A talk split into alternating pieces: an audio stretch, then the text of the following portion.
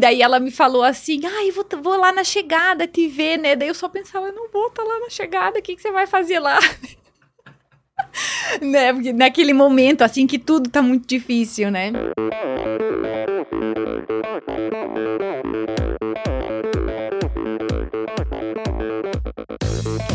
Pessoal, aqui quem fala é Renata Falzoni. Olá, eu sou Tim Don. Eu sou Jaque Mourão. Olá, eu sou João Paulo Diniz. Eu sou Adriana Silva. Oi, eu sou Mauro Ribeiro. E, e esse é, é o Endorfina Podcast. Podcast. Valeu, até mais. Sou Michel Bogli e aqui no Endorfina Podcast você conhece as histórias e opiniões de triatletas, corredores, nadadores e ciclistas, profissionais e amadores Descubra quem são e o que pensam os seres humanos que vivem o esporte e são movidos à endorfina.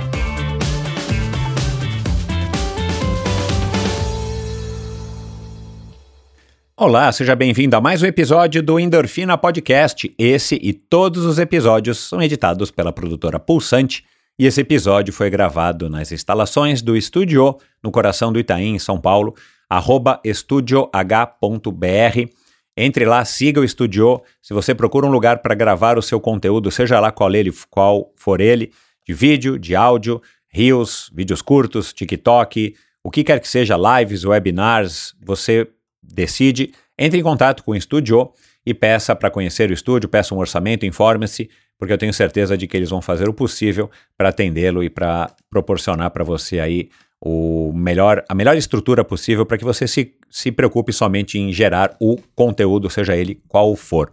E começo então aqui agora o episódio dessa semana, o segundo episódio do mês de fevereiro, com a Patrícia Volpato.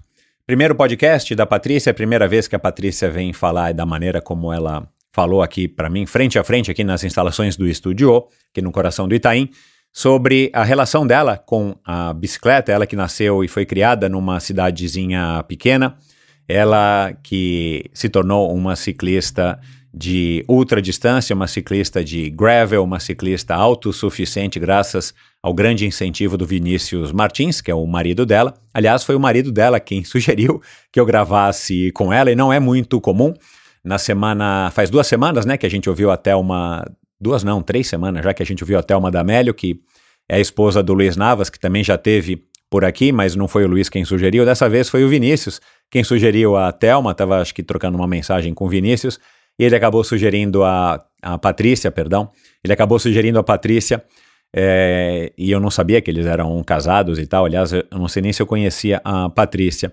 Mas foi muito bacana porque aí eu fui conversando com ele, o porquê e tal, e eu falei, cara, tá ótimo, vamos embora, vamos conversar com ela e, e, e, ela que fez o Biking Man ano passado, fez o Across Andes e, e, cara, foi uma conversa muito legal, uma mulher, uma executiva aí de uma empresa de cosméticos, uma multinacional de cosméticos, a Isdin, e, e foi legal porque ela é, uma, ela é um perfil né, de, de atleta bem diferente do perfil que normalmente eu tenho aqui no Endorfino. Já recebi pessoa assim com o perfil dela, mas ela é uma pessoa que encara também uh, o esporte que ela escolheu, o ciclismo, o ciclismo de autossuficiência, o ciclismo de gravel, né, o ciclismo de expedição.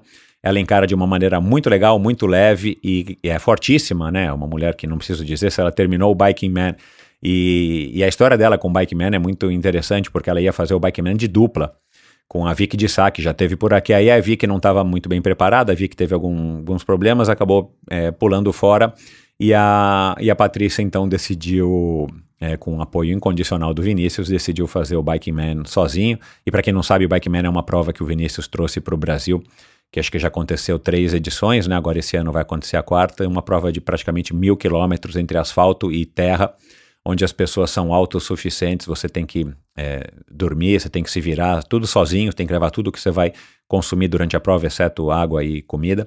E, e, é muito bacana, uma prova que, que tem me fascinado, né? A Vicky já venceu essa prova, já recebi aqui o Zogaib, que já venceu essa prova. É, já recebi o Vinícius, que na época não organizava ainda a prova, porque a prova não existia aqui no Brasil. E agora recebo então a Patrícia Volpato, e nós falamos então sobre reaprender a andar de bicicleta, falamos sobre é, o relacionamento do casal sobre a bicicleta, falamos sobre a Cross Andes, como eu falei, o Biking Man, sobre autossuficiência e, uma, e um, diversos outros assuntos muito legais. Muito obrigado, Patrícia. Obrigado, Vinícius, mais uma vez por ter recomendado a sua esposa. Definitivamente valeu a pena. E vamos lá então para mais um episódio do Endorfina. É, não se esqueça, de seguir o Endorfina no Instagram, de seguir o Endorfina nesse agregador de podcasts que você está ouvindo aqui esse, esse, esse episódio, seja lá ele qual for, siga o Endorfina, você ajuda muito. Me ajude a espalhar o Endorfina para mais e mais pessoas. Se você não viu o episódio da semana passada com o físico e astrônomo Marcelo Glazer e quer saber o que, que um cara premiadíssimo, um dos, um dos caras mais conceituados na área de física e de astronomia do mundo, um brasileiro, carioca, que jogou vôlei com o Bernardinho, qual é a relação dele com o esporte, vai lá depois desse episódio e ouça, porque você não vai se arrepender. E se você consome esse tipo de conteúdo e lhe agrada, você tem mais de 300 e não sei quantos episódios, 348 episódios aí para trás para é, consumir, para ouvir.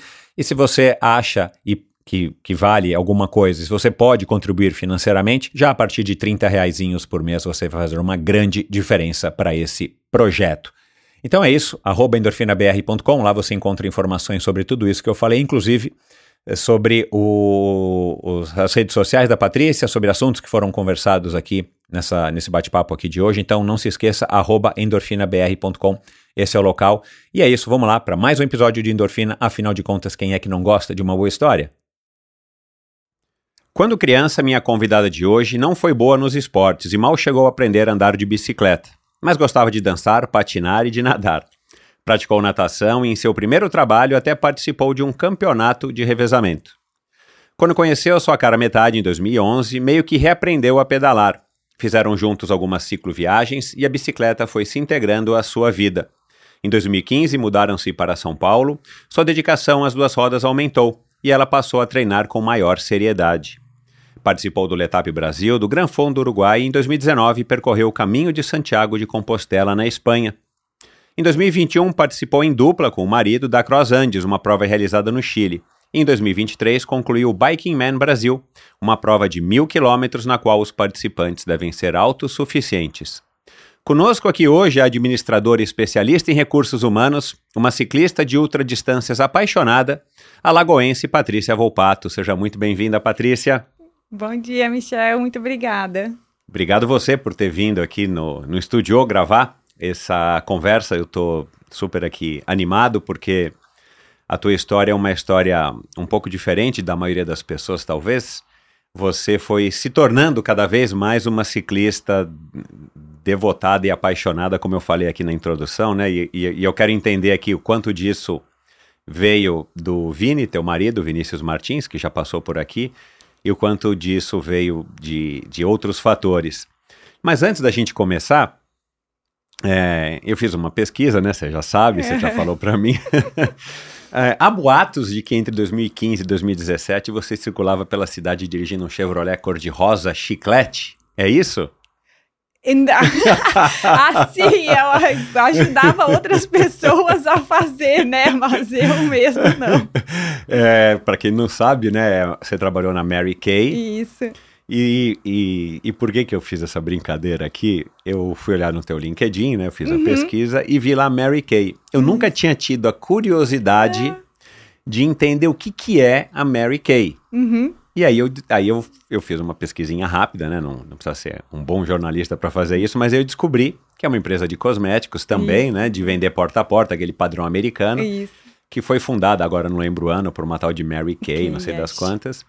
E que tem como um sistema de premiação, eles davam um Cadillac, que o isso. Cadillac evoluiu e, e, se tornou outros tipos de carro, mas eram cor-de-rosa, né? É. Uhum. E a gente vê com bastante, eu vejo com bastante frequência aqui em São Paulo, vira e mexe. Eu não lembrava que era só carros da Chevrolet, mas parece aqui no Brasil uma parceria com a Chevrolet. É, uns carros totalmente cor-de-rosas, esse cor-de-rosa chiclete, né, que é, é, bem característico. E todos eles vêm com uma plaquinha escrito Mary Kay. Eu falei, o que, que é esse Mary Kay, Mary Kay, Mary Kay? Nunca tinha tido a curiosidade. É que agora, finalmente, eu descobri graças a você. é, super bacana, assim, né? Porque é algo que as consultoras, elas almejam muito, né? E para conquistar, elas têm que alcançar vários níveis, né? Então... Ter outras pessoas também que elas lideram. Então é algo bem almejado, assim, um status, né? Para quem tá nesse círculo, nessa comunidade. Então, é... é e para quem trabalha no, no escritório, no back office, não tem esse estímulo. Não. Vocês não podem ter um carro cor-de-rosa. Não, os funcionários não. É só mesmo para as consultoras. Consultoras. Isso. Esse episódio é um oferecimento da Bovem. Quer reduzir em até 30% os gastos de energia de sua empresa? Fale com a Bovem. Há mais de 10 anos no mercado, é líder na migração de empresas para o mercado livre de energia. Com uma equipe especializada e tecnologia de ponta, a Bovem oferece as melhores soluções energéticas para o seu negócio, reduzindo custos sem necessidade de investir em equipamentos. Não deixe sua empresa ficar para trás. Descubra as vantagens de ser livre com a Bovem. Bovem, de energia ela entende. Vamos cair na pauta agora. Aqui, né? Você nasceu em Lagoa Vermelha, é a primeira convidada também aqui, a, tá no Endorfina de Lagoa Vermelha. É, como é que foi tua infância lá? Eu vi que é uma cidadezinha também bem, Bem pequenininha e tal, né? Como é que foi tua infância lá? Primeiro, um prazer estar aqui. Estou muito feliz de estar aqui também contigo, Michel. E é muito legal ver você contando, né, a, a minha própria história, assim, foi bem bacana. E a minha infância, Lagoa Vermelha é uma cidade bem pequena, 30, 35 mil habitantes, né? Ah, então, é, o bom é que eu podia fazer, assim, eu ia pro colégio sozinha, né, com as amigas, caminhando, acho que é uma realidade bem diferente, né, daqui Nossa, dos tempos atuais, é. né? Ah, mas eu sempre fui muito assim, minha mãe sempre cuidou muito, né? Assim, ai, para que não se machucasse, para que não caísse. Então eu também não. E eu também não era muito boa, assim, nos esportes, né? Em grupo, assim, no colégio. Então eu acabei indo muito para esse lado que você falou. Eu adorava fazer jazz, patinação, ah, nadar. E daí, de- um tempo depois, né, do meu trabalho, primeiro trabalho em Caxias do Sul, né? Assim, fiz estágio antes, mas trabalho mesmo que eu comecei mesmo a participar, né? Tinha algumas amigas que convidaram, colegas, né? Não, a gente tá montando um grupo, né, para fazer, para participar de competições de revezamento. Então, pela própria empresa, a gente treinava, né? Tinha um clube que a gente ia treinava. Que legal. É, muito legal. E participava das competições, a empresa apoiava, né? Mas na infância, assim mesmo, eu não, não, não fiz muitas coisas. E era engraçado, porque até eu. Quando a minha mãe, né, tava comigo, quem foi ensinar eu a andar de bicicleta, eu lembro que eu tava andando, né? Daí chegou um terreno baldio. E eu não me toquei se eu podia virar, se eu podia parar, e eu caí, né? Aham, E depois daquilo, assim, eu nunca mais peguei a bicicleta, né? aham. Ah, algumas vezes que minhas amigas na adolescência vinham falar, né, ai, vamos andar de bicicleta.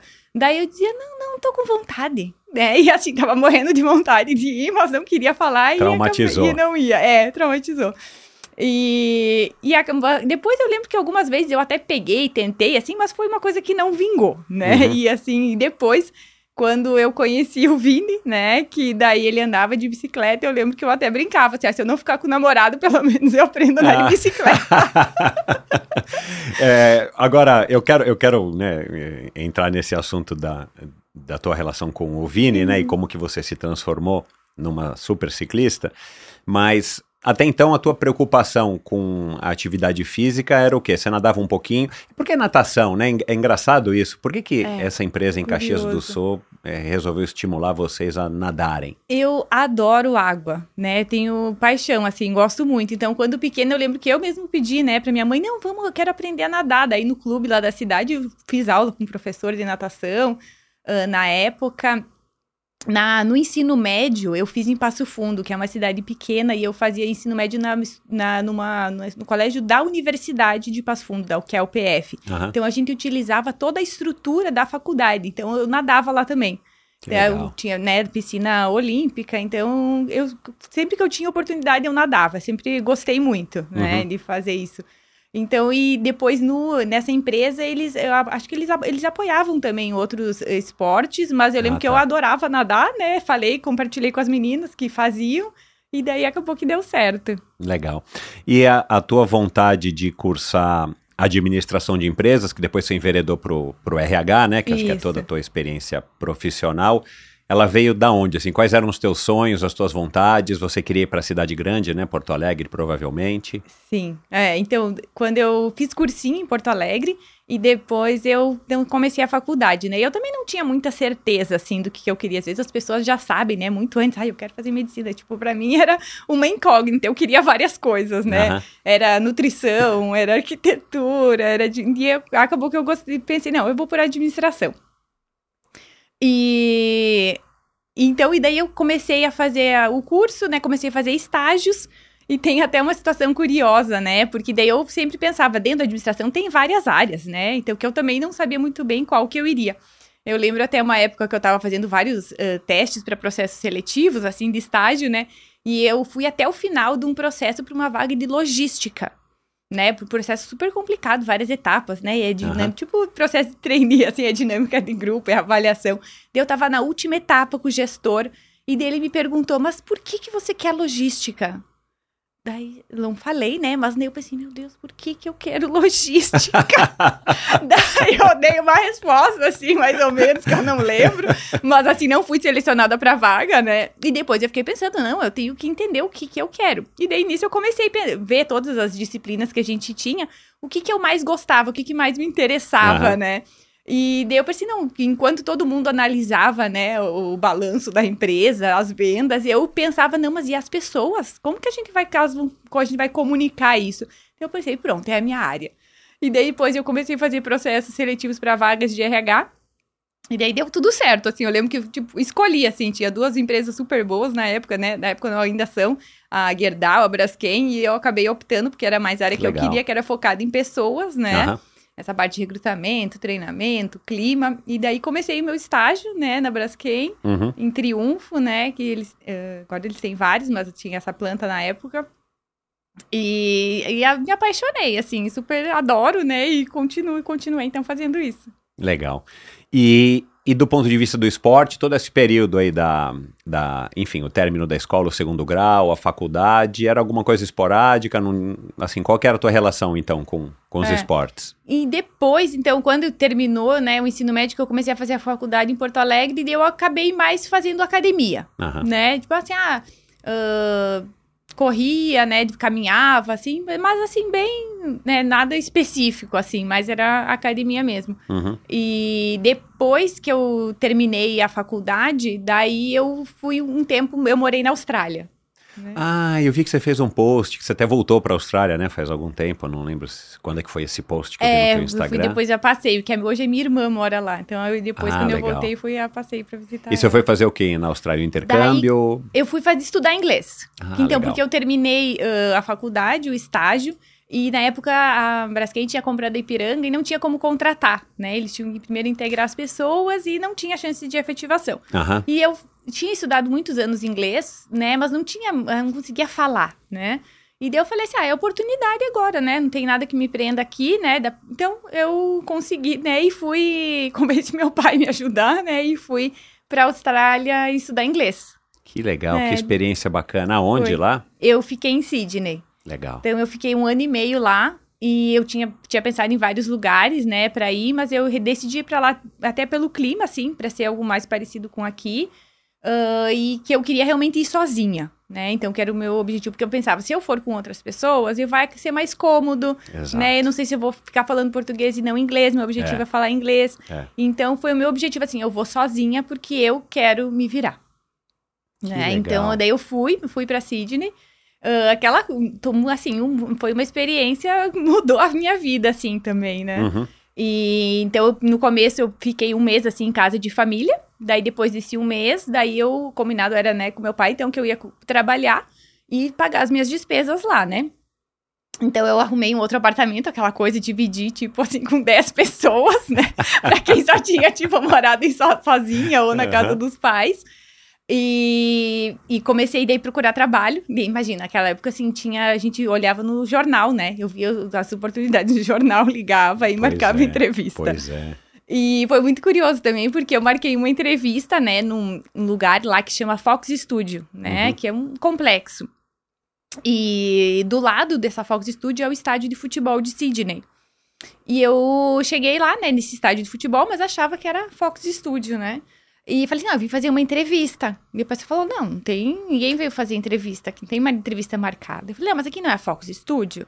E ele, não, aqui é o estádio de futebol de Sydney, a Fox Studio é aqui do lado, né? O gerente do café falou, me falou. E ele, tá, mas tu tá procurando entrevista do quê? E eu falei, não, de garçonete, de caixa, né? Daí ele, não, mas eu tô precisando, você quer fazer entrevista aqui? Daí eu falei, quero. Caramba, que sorte! É, e daí eu fiz a entrevista, né, com ele. Era uma quarta-feira, né? O dono, o gerente do café.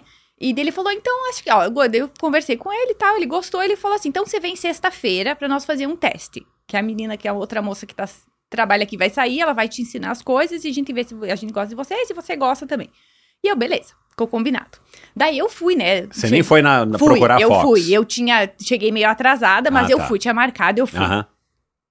E daí eu cheguei lá, mas assim, era, era bem menor, era um café dentro do complexo bem menor.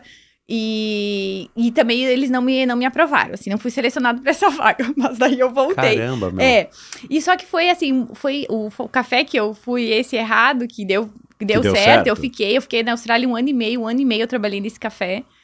E era muito legal, muito legal, porque ele era dentro de um fitness center lá, né? Então, quando você. O pessoal entravam sócios, então a maioria eram australianos, então eu conseguia falar muito inglês, que era o objetivo.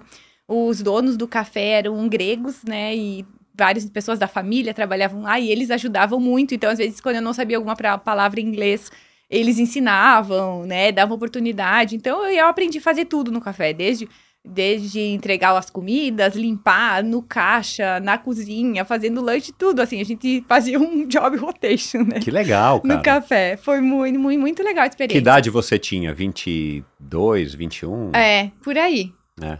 É uma época na nossa vida que a gente está super aberto, disposto e que quando a gente tem essas oportunidades e, e- e abraça de fato, a gente tem chance de aprender muita Muito. coisa, assim, pra vida, né? É. Não aprender a servir um café ou... Mas assim, é ter essas vivências, né? E, e você se virar, se virar com os gregos, se virar com os australianos. É, foi- Aprendeu um pouquinho de grego? Não, não aprendi. Meu, o língua era o difícil, inglês, meu Deus do inglês. céu.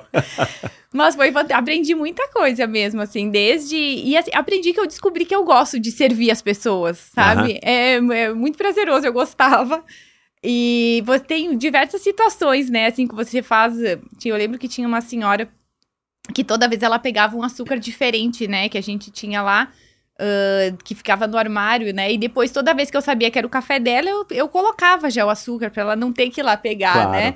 E lá eles são muito, então, assim, no Natal ela me deu gorjeta, sabe?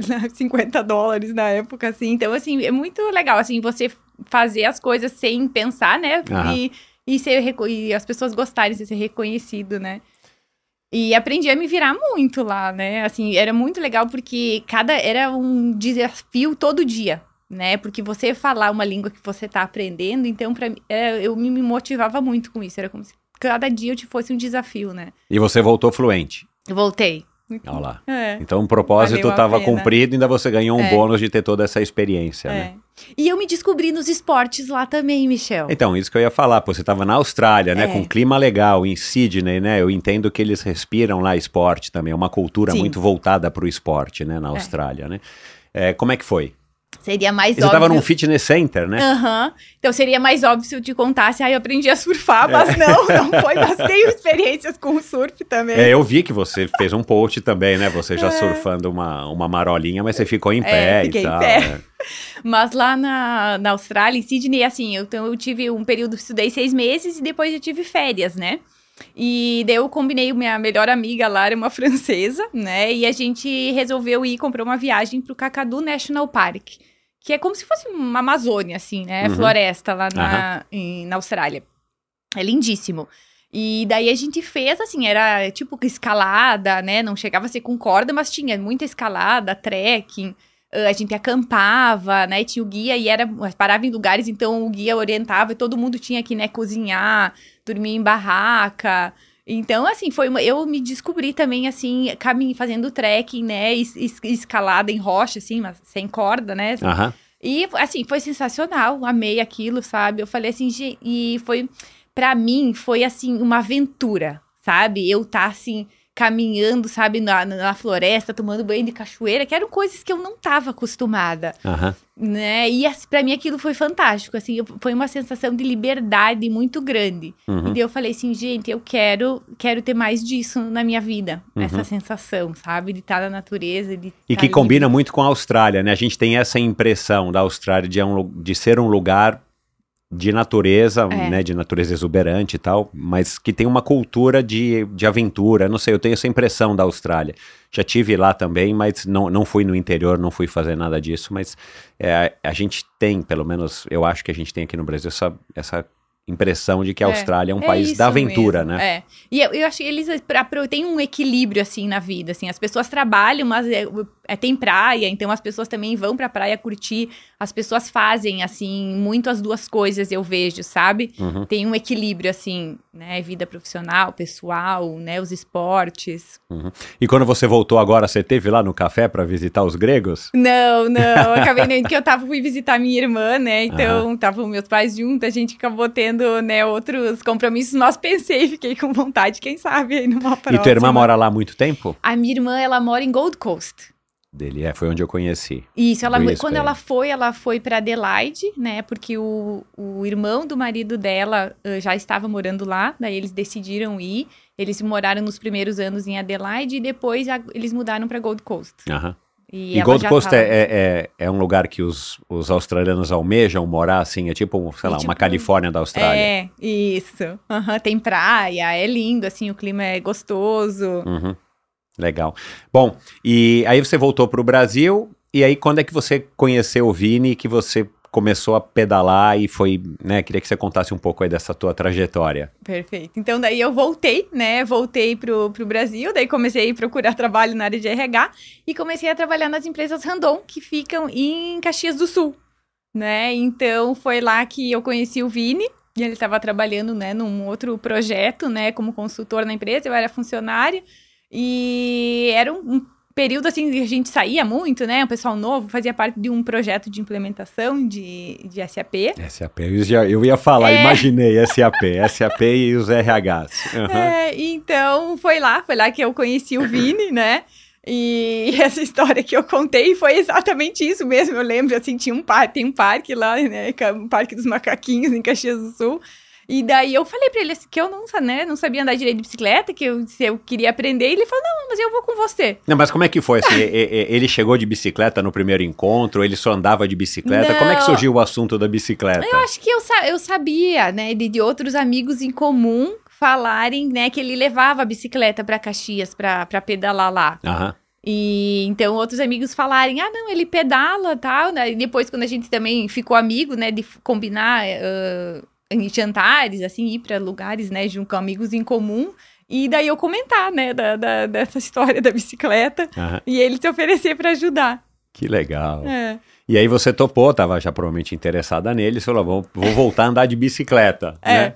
E daí, daí deu certo, eu consegui, assim, andar. E ele me ajudou a comprar minha primeira bicicleta, ah, que era uma Soul, uma mountain bike que eu comprei. E comecei a andar lá em Caxias. Então a gente andava, andava juntos, juntos lá, né? Também tem vários lugares para andar Caxias de bicicleta, é muito É, legal. Não, não tem ideia como é que é Caxias. É, vale super a pena. Caxias do Sul, Bento, né? Tem até um Gran Fundo Isso, em Bento Nova York, em Gonçalves. Bento. é. É. su- é super próximo, assim. Aham. Então é uma região super bonita, assim, pra Uhum. pedalar. E aí você tava. Você começou a curtir a bicicleta, essa história né, da sensação do equilíbrio, da liberdade e tal. Ou você estava mais interessado em agradar o Vinícius? Não, acho, acho que as pessoas às vezes acham, ah, você pedala por causa dele, né? Mas foi realmente, assim, o desejo de... Que é algo que eu tinha muita vontade de fazer, que eu não tinha feito na infância, né? Aham.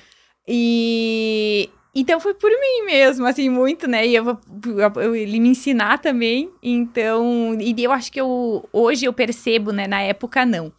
Ah, que eu descobri na bicicleta essa mesma sensação que eu tinha na Austrália. Quando eu fui pra floresta, sabe? Aham. De ter essa sensação de, de liberdade, Uhum. de, de esforço e realização. Então, eu acabei descobrindo isso na bicicleta também. Que legal. E provavelmente hoje, depois de. Isso foi que ano? 2011, né? Isso já tem mais de uma década. É. A tua, a- a- as tuas lembranças não são tão antigas, né, da bicicleta, mas uma década já é mais de uma década. Mas você deve ter um misto, né, do momento que vocês estavam vivendo também, né, como um, um futuro casal, vocês estavam se conhecendo e essa sensação de você estar, enfim, em contato com a natureza, fazendo coisas é, ao ar livre. Isso. E no começo foi o quê? Mountain bike e só. Isso, foi, foi mountain bike. Porque eu não tinha destreza nenhuma, Michel. Pensa, uma pessoa que, que nunca andou. É. Entendeu? Então é. Você precisa. Eu digo assim, eu não tinha. Hoje acho que eu tenho até mais, mas eu não tinha manha, sabe? Coisas Aham. que você. Que é. eh, você faz sem pensar. Então, muitas vezes, assim, que o Vini tá me ensinando coisas, às vezes é difícil. Ele me ensinar, porque pra ele é Automático. automático, entendeu? Assim, ele não precisa parar pra pensar. E eu preciso É. pensar pra fazer até, muitas vezes, até que isso se torne automático. Aham. E o Vini é muito assim, sempre, né, da, da- do mato, né, da terra, dessas coisas, e que eu, que eu nunca fui, né? Aham. Então, foi muito legal, assim, eu- ele me ensina muito, né, o Vini desde aquela época até hoje, então foi muito bom, assim, aprender isso e experimentar e descobrir, porque se eu nunca tivesse experimentado, eu nunca ia saber que eu gostava tanto, né? Claro. Tipo, eu gostei na Austrália, mas depois também foi uma coisa que adormeceu, né? Uhum. E, e depois voltou isso, né, com a bicicleta. Então foi, foi a mountain bike, mas é engraçado, né? Porque eu sempre via quando era pequena, ah, ah, eu falava assim, eu nem sabia que era speed, né? O nome. Eu falava, ah, eu falava, eu Vini, aquela bicicleta que tem assim, um negócio entortado, assim, eu achava, assim, eu achava super legal, né? Aham. E daí ele me explicou e fez as diferenças, e daí lá em Caxias ele, ele me deu uma speed. A minha primeira speed, uma oficine. Aham. Daí, quando eu fui pra Resende, eu tinha mountain bike e eu tinha essa, essa speed. Aham. Daí, no final, lá em Resende, de que daí eu acabei mudando, né? Eu morava em Caxias do Sul, a empresa que eu trabalhava abriu uma filial em Resende e eu me candidatei pra essa vaga e fui pra Resende. Eu e o Vini, a gente já tava junto, então foi juntou as duas coisas, né? Tanto assim que a gente poder, eu era um desafio profissional que eu gostaria de ter, que era construir, né, um RH do zero, uma fábrica do zero lá, e, e também a gente ficar mais próximo, né? Uhum. Porque ele em São Paulo, eu em Caxias, assim, era mais longe, né? É. Então, daí eu, quando eu mudei pra Resende, eu acabei ficando andando mais de speed, Uhum. né? Deixei a mountain, eu, na época eu até vendi depois a, essa- a mountain bike, essa speed, pra eu trocar de speed, né? Uhum. Fiquei um tempo só com a speed. Lá era mais fácil você pedalar com uma bicicleta na estrada. Pra mim, sim. Mas lá, o Vini pedalava muito de mountain bike. Lá tem muito. Então, na época, lá eu não pedalava tanto de mountain bike. Mas Resende tem muitas estradas de terra pra Uhum. pedalar. Legal. E aí, como é que foi esse desenvolvimento, né, desse- dessa paixão do- de uma moça que quase não sabia andar de bicicleta, até se tornar uma ciclista de fazer um bike man, por exemplo, que, né, não é uma coisa para qualquer um, né? Você já percebeu isso. Mas, é, eu acho é muito legal, porque dá pra gente demonstrar que, assim, que é possível, né? Porque hoje as Pois pessoas... é. As pessoas olham assim, ai, nossa, né, vocês pedalam muito, 100 quilômetros, 200 quilômetros. Eu falei, gente, mas é assim, é, eu nem sabia de andar de bicicleta direito, então é realmente de começar. E não é do nada também que você sai pedalando 200 quilômetros, mil quilômetros, né? Uma década, que nem você falou, né? É. Então é um, é um processo, né? Enfim, acho que é descobrir o que a gente gosta e começando devagarinho, né? Uhum. Então, mas eu, eu fui bem. Eu lembro que no começo o Tim Vini me fazia perguntas: não, como que tá o selim? Como que tá o guidão? Tipo assim, gente, não sei responder, não consigo nem saber como que tá. Então, mas tudo é muito de ir vivendo, né? Uhum. E prestando atenção pra você saber, né, como que, que, que você tá se sentindo, né? Uhum. E então eu depois eu pedalei muito em Resende. Resende para bicicleta é um paraíso, assim, é lindo. Então eu fazia, né, várias pe- pedalava Visconde de Mauá, tem várias subidas lindas, assim, cheio muita natureza. Então eu aproveitei muito o período que eu que eu morei lá. Ah, fiz muitos amigos, né? Então, assim, tinha no meu próprio prédio que eu morava, né, um casal, né? O Alejandro e a Roberta, que pedalam, então eu pedalava com eles, né? Eles me apresentaram outras pessoas, então foi, foi curti muito, assim, aquela época lá, né? Uhum. E daí depois, quando eu vim, a gente também achou que tava longe São Paulo, Resende, daí eu mudei pra pra São Paulo, né? Era mais fácil eu ah, arrumar trabalho, enfim, me mudar pra São Paulo do que ele ir pra Resende. Aham. E daí foi que, que esse processo do ciclismo, assim, acabou se intensificando mais. Você passou a treinar com o Igor? Isso, então eu vinha, né? Eu, eu, o Vini já treinava, então às vezes eu vinha finais de semana, treinava como convidada. Aham. Eu lembro que tinha, nossa, a primeira vez que eu fui, nós éramos em três mulheres. Nossa, É. o ciclismo feminino aumentou É. muito, né? Que bom. Muito, é.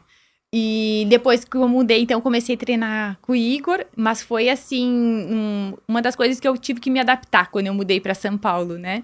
Ah, uma primeira é o trânsito, né? Eu lembro que daí na Mary Kay, que eu trabalhava em Alphaville e morava no Brooklyn. Nossa senhora. E daí um dia o Vini me falou assim: Ah, eu falei pra ele, ah, eu vou nesses três lugares depois do trabalho. Daí ele falou: Não, você não vai. Eu falei assim: Por que, que eu não vou? Daí ele disse, não, porque não vai dar tempo, Exato. né? Você só vai no primeiro, É. né? E foi isso. É. E o outro ponto que daí tá relacionado ao ciclismo foi que eu podia sair eh, em Resende a hora que eu quisesse, pedalar sozinha, né? E daí aqui em São Paulo não, né? Ah, você tem que sair mais cedo, você tem que estar com, ir com grupo. Então, foi coisas que no começo foram mais difíceis, mas a gente se, o ser humano se adapta, né? Exato. Então, eu me adaptei também. E, e algo interessante é que, assim, eu sempre me acostumei, a, eu sempre pedalei sozinha, Aham. né? Então, por exemplo, tipo, ou com o Vini ou sozinha. Aham. Em Caxias, em Resende. Ah, então, quando eu mudei para São Paulo, até é engraçado, mas eu falei assim, eu precisei me adaptar a pedalar com mais pessoas. Não pedalava mais sozinha, só É. pedalava com mais pessoas. É, que a logística muda completamente, né? Você tem que combinar na noite anterior É. com quem você vai, para onde você vai, que hora se encontra, onde se encontra. é. Isso, mas daí hoje, assim, hoje eu gosto muito, né? Eu falei assim, de pedalar, né, com as pessoas. Eu sinto falta, ai, numa só, só vai, só vai nós, não vai mais ninguém, vamos convidar alguém, né?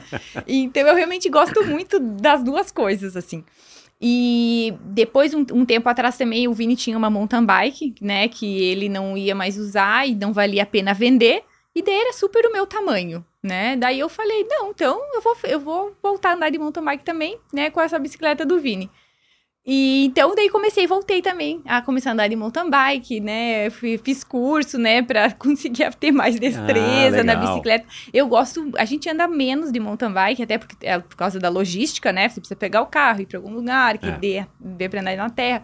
Mas eu gosto muito porque eu aprendo muito, É, né, com a é mountain uma super bike. escola. É, muito. Então, por exemplo, sábado a gente acordou mais tarde, foi no Ibirapuera.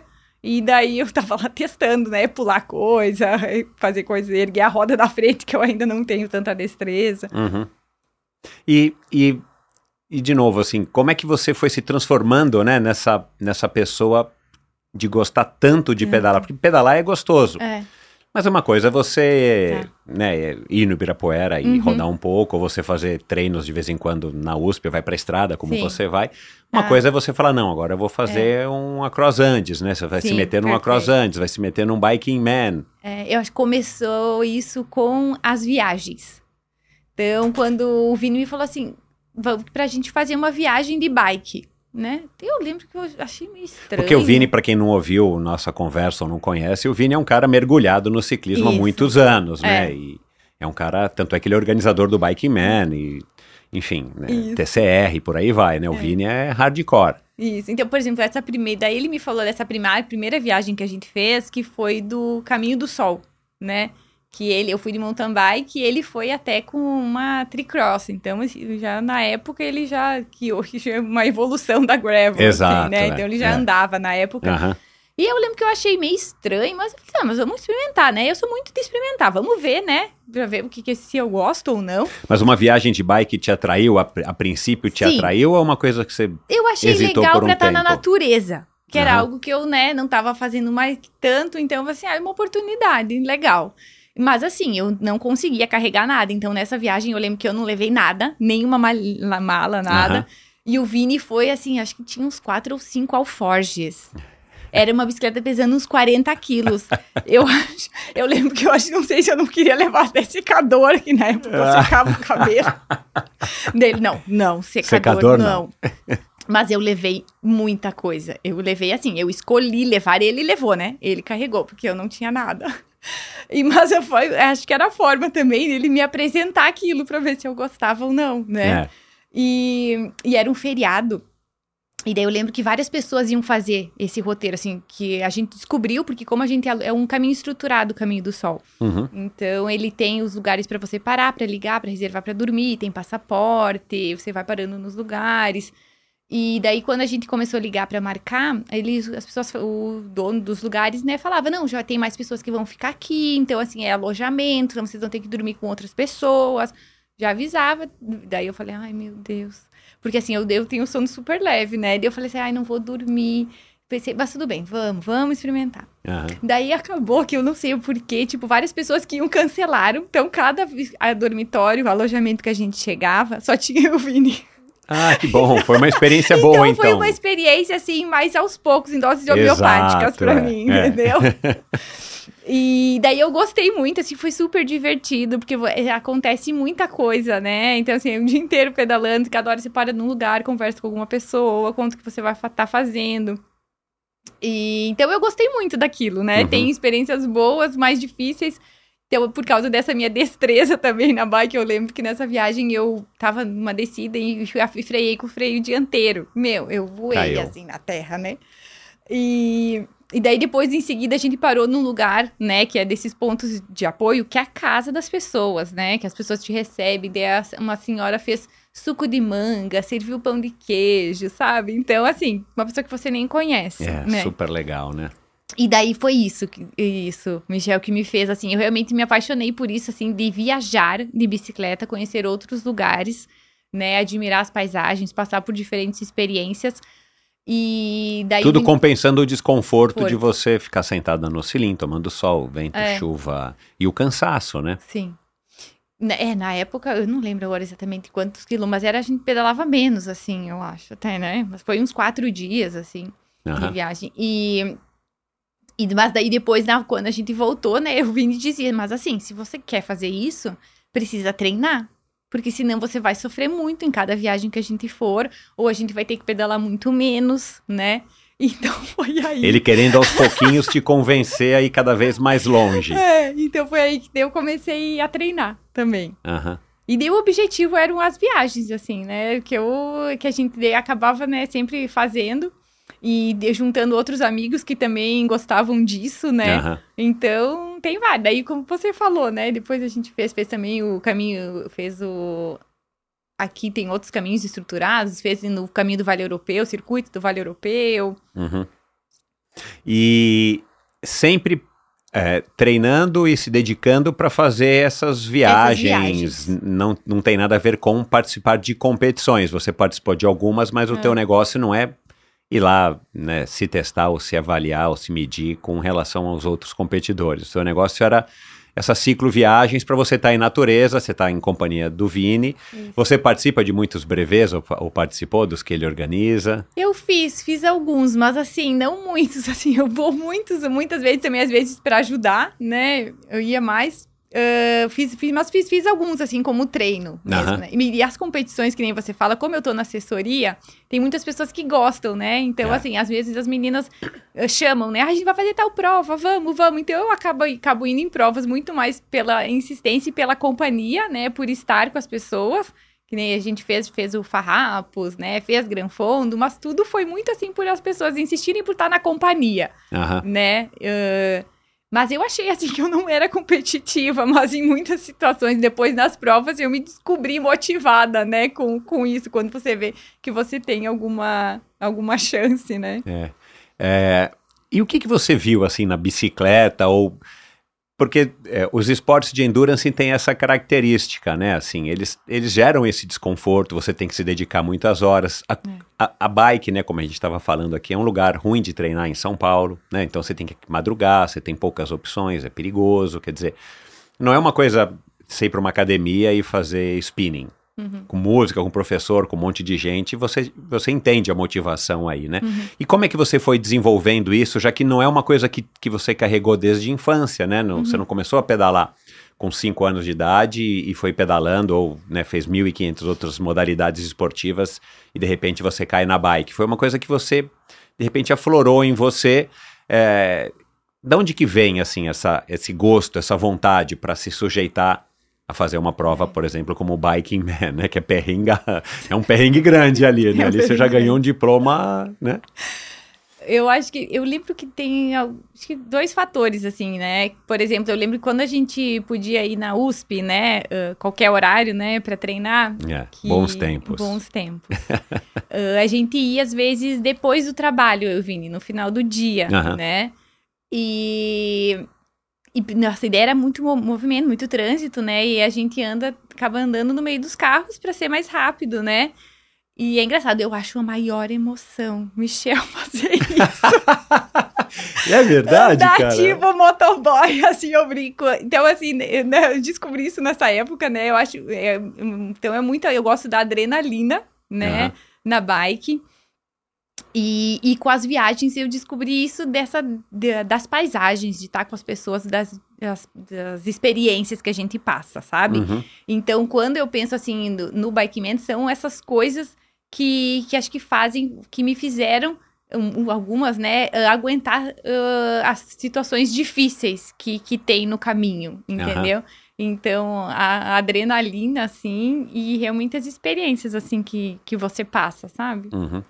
E o quanto disso é, você acha que é, é, estimulado pelo, por vocês serem um casal que vive isso, né? Porque vocês poderiam ser um casal que um faz uma coisa, outro faz Sim, outra, apesar sim. de que o Vini vive muito intensamente isso, né? Dá pra perceber e, Sim. enfim, é, o cara curte isso, né? É, quanto que vem do- da relação que você tem com o Vini, do respeito, da, da, da admiração que você tem por ele, e o quanto que vem mesmo, assim, tipo, você descobriu a bicicleta na tua vida. É.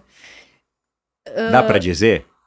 Sim, dá, dá, dá sim. Eu acho que é, facilita muito a vida, né? Quando a- ah, o casal gosta de fazer a mesma É. coisa. Aham. Então, porque a gente, tá, vamos supor, tá seis horas pedalando, né? Podíamos estar separados, estamos juntos, Uhum. né? Então, assim, isso facilita muito, né? Pra Uhum. você combinar, você acaba passando mais tempo junto. Uhum. E, e eu realmente me apaixonei pelas viagens, né? Viajar de bicicleta, esse é, essa é a minha maior paixão. Uhum. E, e descobrir essa, essa liberdade, sabe? Uhum. O- como eu falei, acho que são duas experiências bem mais marcantes na minha vida, assim, o tempo na Austrália e, e essa experiência na bike, sabe? E o Bike Man. Então, acho que realmente eu, eu descobri toda essa, essa, essa liberdade, assim, esse contato, né, com a, com a- natureza que eu não tinha antes, né? Hoje, por exemplo, assim, eu sinto falta. Faz agora algum tempo que eu não vou pra terra, por exemplo, né? Uhum. E eu acho que isso que é o legal que a Gravel trouxe. É. Entendeu? Que você tem essa, essa mobilidade, né? Então, por exemplo, assim, o Vini gosta muito de construir rotas, né? Então, assim, ele, então ele, ah, uma hora a gente tá no asfalto, uma hora a gente tá na terra, você consegue ir para vários lugares que talvez se você tivesse só de mountain bike ou só de speed, você não conseguiria É, fica mais restrito. usufru- usufruir de todos, É. né? E, e, os, e os amigos, assim, eu digo, se a gente não pedalasse, eu não sei se a gente teria tantos amigos que nem a gente tem aqui em São Paulo, sabe? Uhum. Porque, assim, tem os amigos das viagens, tem os amigos dos treinos, assim, e é uma, é uma, é uma comunidade maravilhosa, assim, né? Então, que jun, juntam muitas pessoas, né, boas, com os mesmos interesses. E, então, acho que é muito disso, assim, realmente o que me faz, né, co- continuar. E eu, e eu, hoje, eu, com certeza, assim, talvez se você me perguntasse alguns anos atrás, eu ficaria na dúvida de eu falar assim, ah, eu não sei se eu faço isso tanto por mim ou mais, né, pela nossa relação, pelo Vini, mas hoje, com certeza, assim, eu realmente faço porque, porque me faz muito bem, assim. Uhum. Que legal, né? Porque isso é um privilégio, né? Os dois terem o mesmo gosto, a mesma afinidade para uma coisa que, que pelo menos para vocês é muito importante, Uhum. né? E, e- e essa história de passar mais tempo juntos é uma maravilha, né? É. Assim, tem gente que acha que não, né? Tem- prefere passar um pouco mais separado, né? Mas você poder passar mais tempo juntos, fazendo uma coisa que dá prazer para você, dá prazer para ele, em meio à natureza e tem todas as vantagens da atividade física e juntos é muito Sim. mais legal, É. né? Então é, acaba sendo de fato um privilégio.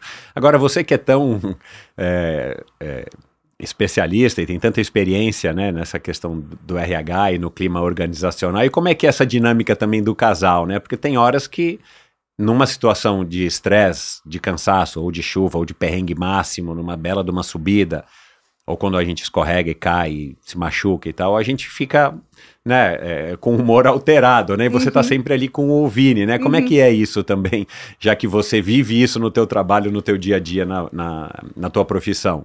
É. Como é que você administra essa questão do, do casal aí, sim, né? é, juntos em situações que às vezes seria melhor se tivessem separados, né? separados, né? então, acho que no passado já tiveram mais situações difíceis, assim. Eu acho que muito, às vezes, eh, por algumas coisas serem muito naturais e fáceis, Aham. né, pro Vini, e não pra mim. Então, assim, não, mas, mas como, né? Como é que não tá dando certo isso, né? Ou às vezes ele me fala pra fazer alguma coisa na bike, eu não tô entendendo nem o que que é, né? então, eu acho que essas coisas, assim, dão um pouco de atrito, né? Uhum. Mas a gente consegue, enfim, superar, assim, se entender, né? E e eu acho que é mais isso mesmo, às vezes, de, de habilidades, assim, sabe? Subidas, assim, eu adoro, eu adoro subida, Michel. Então, assim, eu acho que todas as subidas que eu vi, isso não deu, né? Que eu vejo meus amigos, às vezes, né? Ah, não, não, porque essa subida é um absurdo, o que, que a gente tá fazendo aqui? Então, é, isso assim, até que isso nunca aconteceu. Acho que muito mais assim, é dessa destreza, assim, sabe? Na, na, na terra, às vezes, sim, eu, que eu, da gente ir em lugares, falei, Vim, pelo amor de Deus, não dá pra pedalar aqui estamos só empurrando a bicicleta, né? Ou às vezes eu empurrando ele não, né? Se é muito técnico, assim, na terra, muito difícil, né? Que não dá pra... Que não dá pra pedalar, né? Isso gera, gera, gera conflito, né? Uh, que acho que o Vini, é, o Vini é muito resiliente, né? Acho que assim, eu sou resiliente, mas ele é muito mais resiliente. Então, às vezes, coisas que não incomodam a ele uhum. me incomodam, uhum. né? E, por exemplo, uh, todo dia para mim, assim, é, é, um conforto, né? É to, final de pedal, assim, é tomar banho e dormir, né? Uhum. O Vini, se precisar, tipo, não tomar banho, dormir no ponto de ônibus, vai fazer, entendeu? Uhum. Então, eu já falei assim, são coisas que não sei, não, nunca tive a necessidade, né? Não sei como eu reagiria. Mas eu podendo escolher são coisas que eu, que eu não quero não quero fazer, né? Uhum. Então, essa, a gente nunca passou por essa situação, então não gerou briga também. Deu um pouco de. Realmente o combinado não sai caro. Então, conforme a gente vai se conhecendo, né? E conhecendo o outro, fazer esses combinados, né? Claro. É. é trabalhar o, o, o, relacionamento né, interpessoal aí, né, na, no, no meio da prova no, do casal aí no caso. É. É, e, e, a experiência do, do Across Andes, como é que foi? Ai, foi super legal, assim, o, o Across Andes, eu, assim, eu nunca tinha pensado em fazer, Daí a gente tem um casal de amigos que é o Fred e a Camila, né? Que ela ia, falou, me, me falou, Paty, vou fazer com o Fred. Daí eu fiquei pensando, nossa, mas se a Cami for fazer com o Fred, eu também poderia fazer, né? É. E eu lembro conversando com o Vini, o Vini nunca pensou que eu ia querer fazer. E daí a gente decidiu ir juntos, né? Fazer uhum. juntos a prova. Então foi, nossa, assim, um super desafio, né? E. Vocês pegaram um clima ruim também, assim, não, chuva, Não, condições... não, que nem o pessoal pegou esse é. ano, não, não. Uh, tipo, tinha, era frio de manhã, precisava sair com bastante roupa, tipo, uns dois, menos dois graus, menos dois, uhum. assim, mas assim, super gerenciável, né? Uhum. Depois, durante o dia, esquentava bastante. Então, assim, o clima no, no, nosso ano não, não foi problema, foi ótimo, né? Na uhum. verdade. Uh, eles mudaram a rota, né? Essa rota desse ano é diferente do ano que a gente fez. Ah, não sabia. Então, é, a rota do nosso ano tinha muita pedra solta. Muita, muita, muita, muita. E eu imaginava uh, que era acostumada né, de gravel, que nada ia ser pior do que as coisas que a gente já tinha feito, né? Então, assim, eu sempre digo a melhor expectativa baixa, Exato. né? Que você não se decepciona. então, eu fui com uma expectativa um pouco mais alta, uhum. que ia ser, assim, um terreno de gravel, porque todo mundo falava, não, aqui no Brasil não tem gravel, lá fora é muito melhor, né? E eu, porque eu lembro que quando o Vini me falou da prova, eu fiz assim, o meu, o meu critério era, se tinha subida, se tem subida, eu vou. Não quero andar no plano, eu quero gosto de subida. Uh, tem paisagens bonitas? Tem. É a mesma paisagem o tempo todo, que mil quilômetros se pedalando na mesma é, paisagem. E eu falei assim, não, caramba. eu quero ver coisas diferentes. Assim, então, ele falou, não, tem os três requisitos. Aí eu falei, não, tem essas três coisas, então pronto, então vamos. e, e daí, então, realmente, tinha subida, a paisagem é maravilhosa. E o terreno era, era muita pedra solta. Então, assim, no começo foi um pouco desconfortável, porque daí eu andava muito devagar. Na, na subida, ok, era mais gerenciável. Uh, na descida era muita pedra solta. Na, no plano, que eu pensei, nossa, no plano, quando chegou, eu falei, vou voar agora aqui, né? Uh, não, porque lá era muita costela de vaca e aqui no Brasil você anda no cantinho, né? Nas, uhum. nas estradas de terra. Lá não tinha cantinho. Então era batendo Nossa o tempo senhora. todo. Então, isso, assim, gerou um desconforto maior do início, mas depois falei, não, é isso que tem, né? Vamos, vamos, vamos embora, vamos, é isso mesmo. Eu lembro que, assim, nossa, nas descidas até me surpreendi, assim, descendo muito melhor do que eu já tava saindo a roda de trás. Eu falei, ai, não, vamos mais devagar. Então, uhum. aprendi a descer lá. E. E, mas então a gente foi bem, assim, primeiro dia, mas infelizmente no segundo dia eu comecei a sentir dor no joelho. No Acroazandes, é. Uhum. E daí fiz gelo e tal. Eu não gosto de tomar remédio, tomei o remédio, né, pra dor. Mas assim, daí no terceiro dia a gente tava muito devagar. Porque eu, quando eu fazia força, doía o joelho. E eu sou muito assim de que é para ser uma coisa boa a bicicleta, né? Para ajudar a gente a ter saúde, não para Prejudicar. uh, prejudicar, né? Então, quando começou a doer muito, eu não fazia força, né? E o Vini sempre fala assim, né? Vamos primeiro é comer, dormir, resolver o problema, né? Não adianta parar agora que tá, né, tá tudo ruim, depois a gente se arrepende. Tem que estar tá quando a gente estiver mais descansado, vamos tentar resolver, enfim. Então eu, a gente foi mais um pouco, foi, foi levando, assim, né? Uhum. A gente conseguiu chegar no, no PC. Uh, só que daí um dia, no terceiro dia, eu acho, de tarde, né? A gente uma hora foi parar e eu não conseguia soltar o pé da, da sapatilha. E daí eu falei, não, não consigo soltar, como assim, né? Tá, daí soltei outro pé, tirei o pé da sapatilha, e quando o Vini foi ver a sapatilha, ela tinha caído um- do parafuso, assim, da sapatilha, e o taquinho tinha se mexido. Ah, Então eu tava muito tempo pedalando na posição errada puxa né? E eu vida. não, não, não tinha percebido, né? Não tive essa percepção. Daí eu falei pro e, e o taquinho caiu, o parafuso, tudo. Eu falei, é, Vini, agora eu vou ter que, vou ter que parar, né? E ele, mas por quê? Eu falei, porque vai fazer o quê com a sapatilha? Caiu o parafuso? Ele falou assim, não, não, tem como resolver. Eu falei, você tem o parafuso? E ele, sim, tenho. Então, os, Caramba, os nossos amigos Porque é um parafuso entender. super específico, É, né? Um parafuso curtinho, tinha. ele tinha. Caramba. Tinha, arrumou, colocou o parafuso, tá aqui no lugar certo. Daí eu falei, nossa, só você mesmo, Vini. E daí a gente seguiu, né? Terminamos esse dia. E, mas assim, o joelho já tava assim, muito zoado, sabe? Doendo muito. Então a gente parou nesse lugar e falou: tá bom, vamos dormir hoje. E de manhã vamos ver como que tá teu joelho. Então a Uhum. gente dormiu, comeu tudo, tá, tá, tá. No dia seguinte, que foi o quarto dia, a gente saiu de novo pra pedalar. Uhum. Mas assim, já tava doendo, tava doendo muito. Daí eu falei assim, Vini, não, não dá mais, né? Daí já, tipo, já era um, né, um choro de tristeza, de parar, de dor, de tudo, né? E daí a gente decidiu, né? Então eu parei e o Vini continuou, Uhum. né? E, e e foi tranquila essa relação, assim, essa decisão, não a relação, é a decisão de, de você parar e ele continuar. Foi tranquila. Eu fiquei muito triste de não continuar, né? Mas eu pensava assim, ah, eu, eu decidi cuidar do meu corpo, né? Acho que era um sinal que o meu corpo estava dando. Se eu continuasse, aquilo podia ser pior, né? Talvez, às vezes, ter danos irreversíveis, né? Então eu falei assim, não, então eu prefiro, eu prefiro parar, me cuidar do que continuar, né? Uhum. Você tá bem, você continua, né?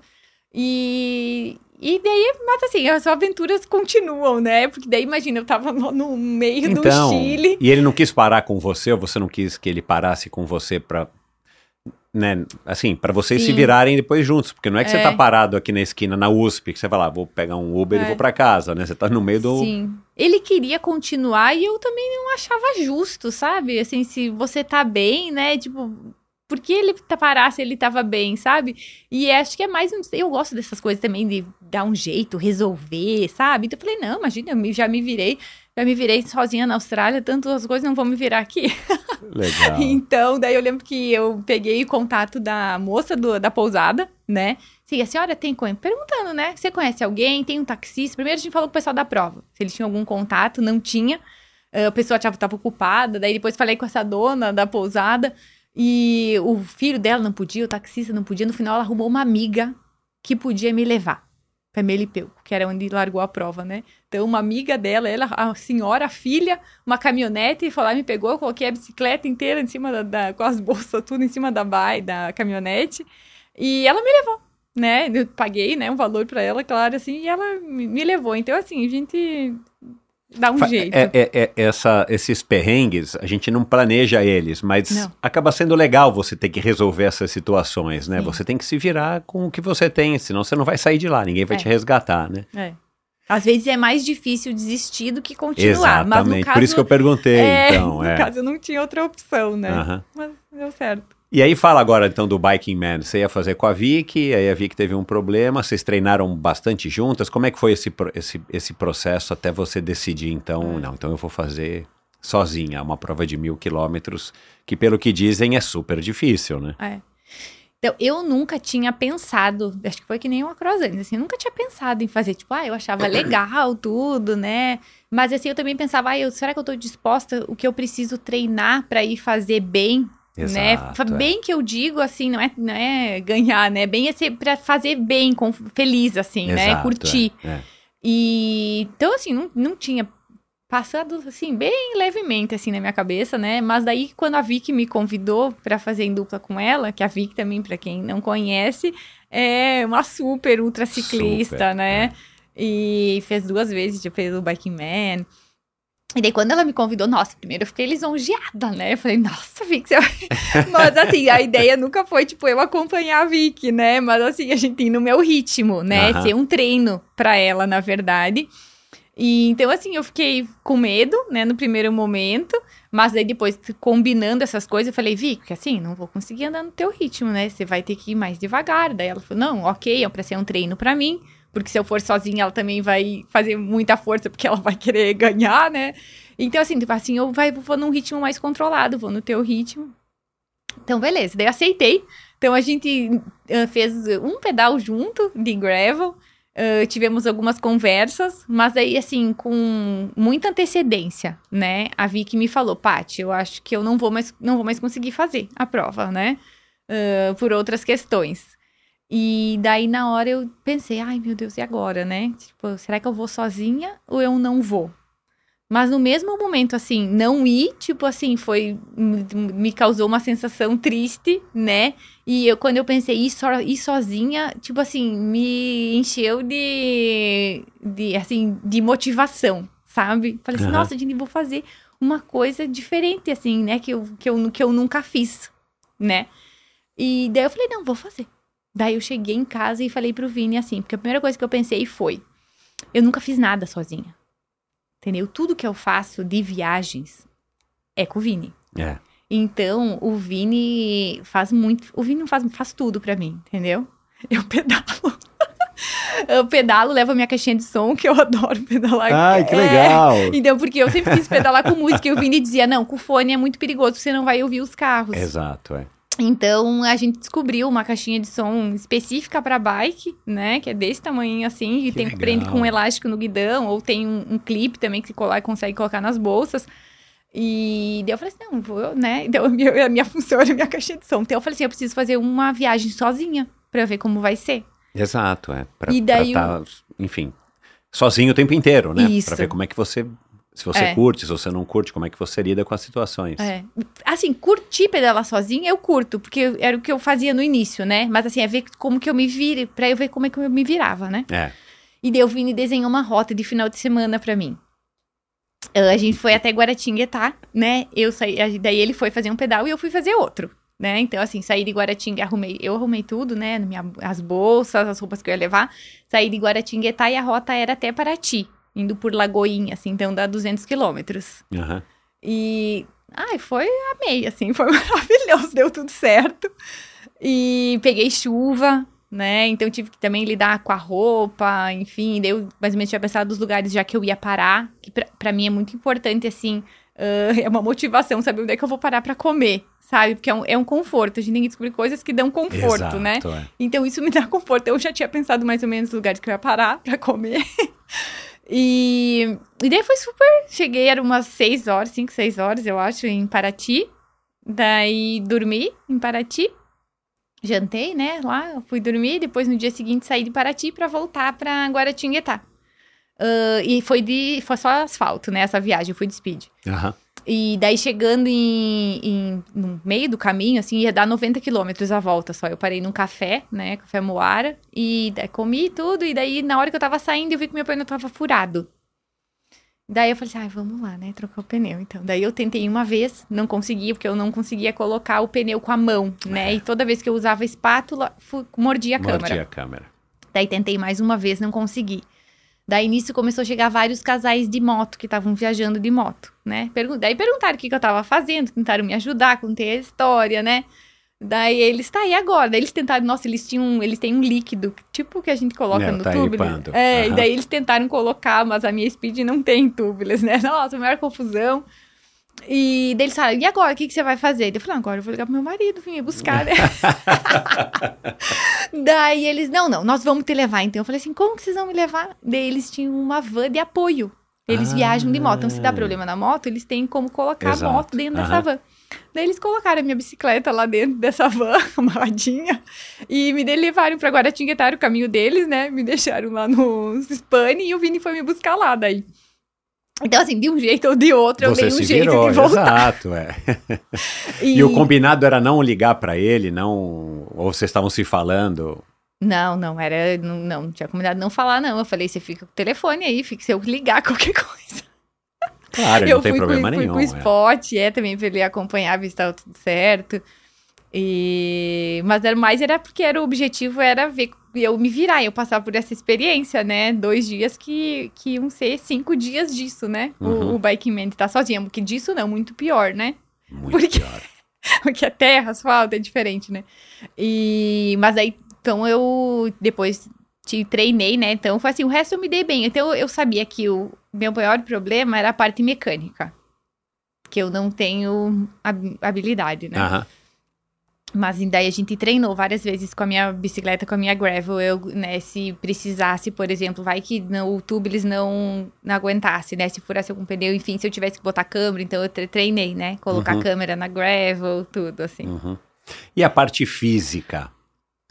Porque, né, você já ia fazer em dupla com a Vicky, vocês Sim, têm que pedalar, as duas vão ter que é. pedalar os mesmos mil, mil quilômetros, né, porque não é revezamento, mas você precisou treinar de qualquer maneira, né, então Uhum. como, como é que foi essa preparação com o Igor? Você foi aumentando muito a, a, a sua quilometragem semanal, chegou a fazer alguns treinos, sei lá, de 300 quilômetros, eu não sei qual é a estrutura pra, Uhum. necessária para fazer uma prova como o É. Biking Man. Então, eu, sim, então o Igor dá os passa todos os treinos, né? E então eu fui aumentando a quilometragem, treinos mais duros, mas nunca cheguei a fazer assim 300 quilômetros. O- Não. O, Igor sempre fala assim que a gente não tem que fazer a prova antes da prova, né? E que é, e é muito assim a regularidade, né? Que é muito importante. Então, por exemplo, assim, uma das coisas que o Igor colocava pra mim era pra eu acordar ãh, e sair pedalar às quatro da manhã. Porque assim, no Bike Man você vai ter que sair 4, 5 horas da manhã. Exato. Então, muito mais treinar a rotina, né? Fiz muito menos do que ele mandou, né? Mas, assim, algumas vezes fiz sim, entendeu? Então, para você pedalar, né? eh, Muitas horas, pedalar muito cedo, né? E então, e enfim, fiz mais treinos né, mistos também, tentava, né, também. Primeiro eu treinei mais asfalto, né? Mais uma quilometragem maior, depois comecei a incluir mais eh, terra e asfalto. Uhum. E, e, e pedalar à noite? Isso também. Então, eu não era acostumada a pedalar à noite. Na Porque verdade, muda tudo, né, muda tudo. Patrícia? Sim, eu não, não era acostumada a pedalar à noite, ãh, não gostava, parece assim que eu não enxergo. e, e a minha ideia, assim, sempre foi dormir no Biking Man, né? Então, eu vou fazer o meu plano, onde é que eu vou parar pra dormir. Então, todas as noites eu vou dormir. E eu não queria chegar muito tarde também, assim, não quero ficar pedalando à noite. Eu achava que, assim, oito horas eu ia estar chegando nos lugares, né? Só que não. Depois eu vou contar.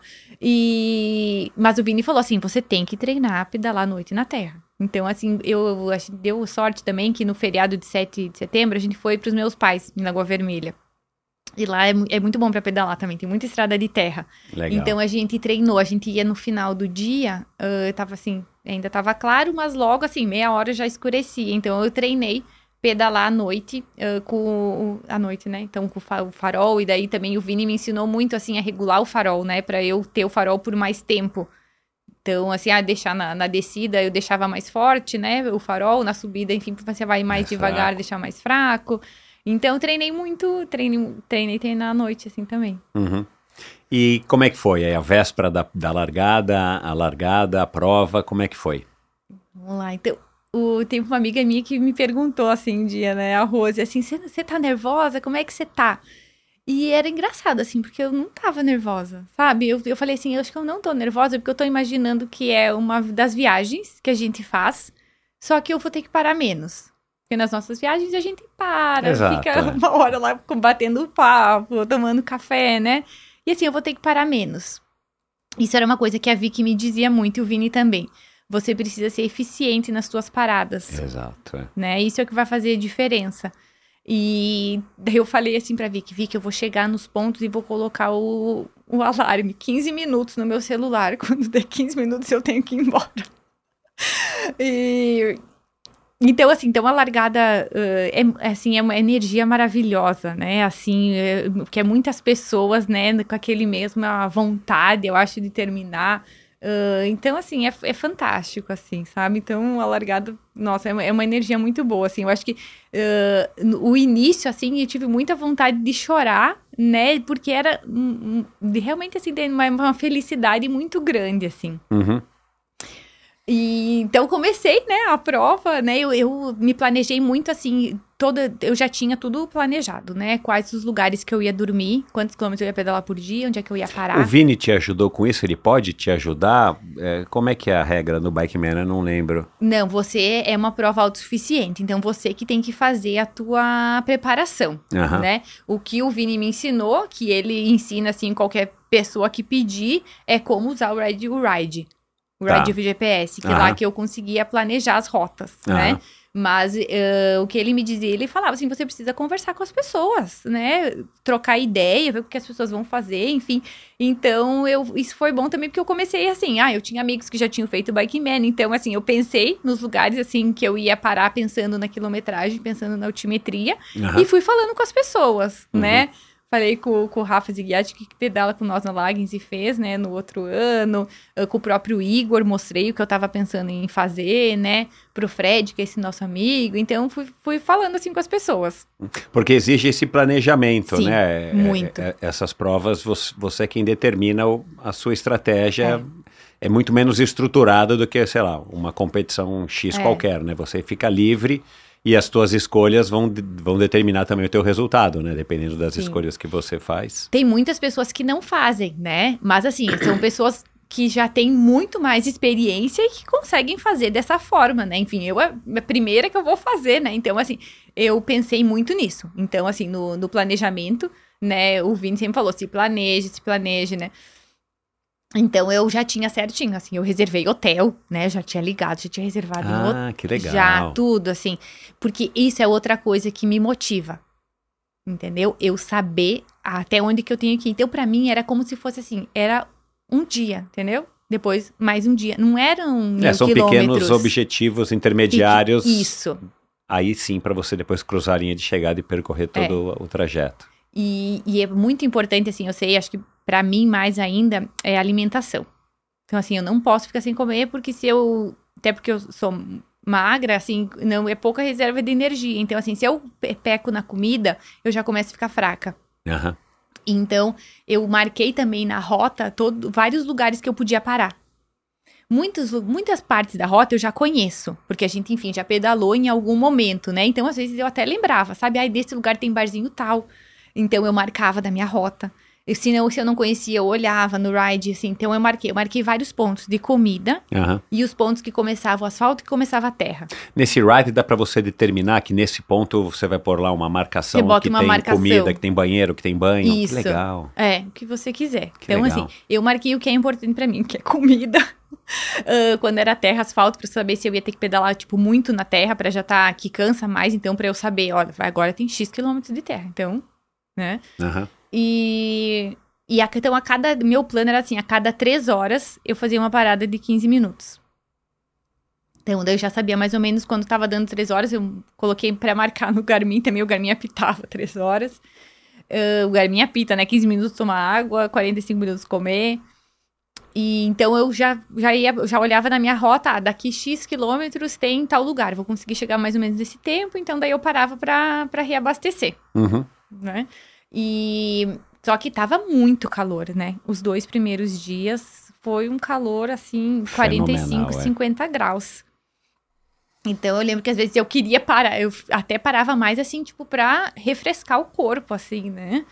Porque era muito, muito, muito quente. Mas tinha que continuar pedalando. Por mais, acho que esse é o que é um faz diferencial também, né? Você tá, tá pedalando, você tá devagar, mas você tá se movimentando, né? É. Você tá avançando na, na rota, né? Uhum.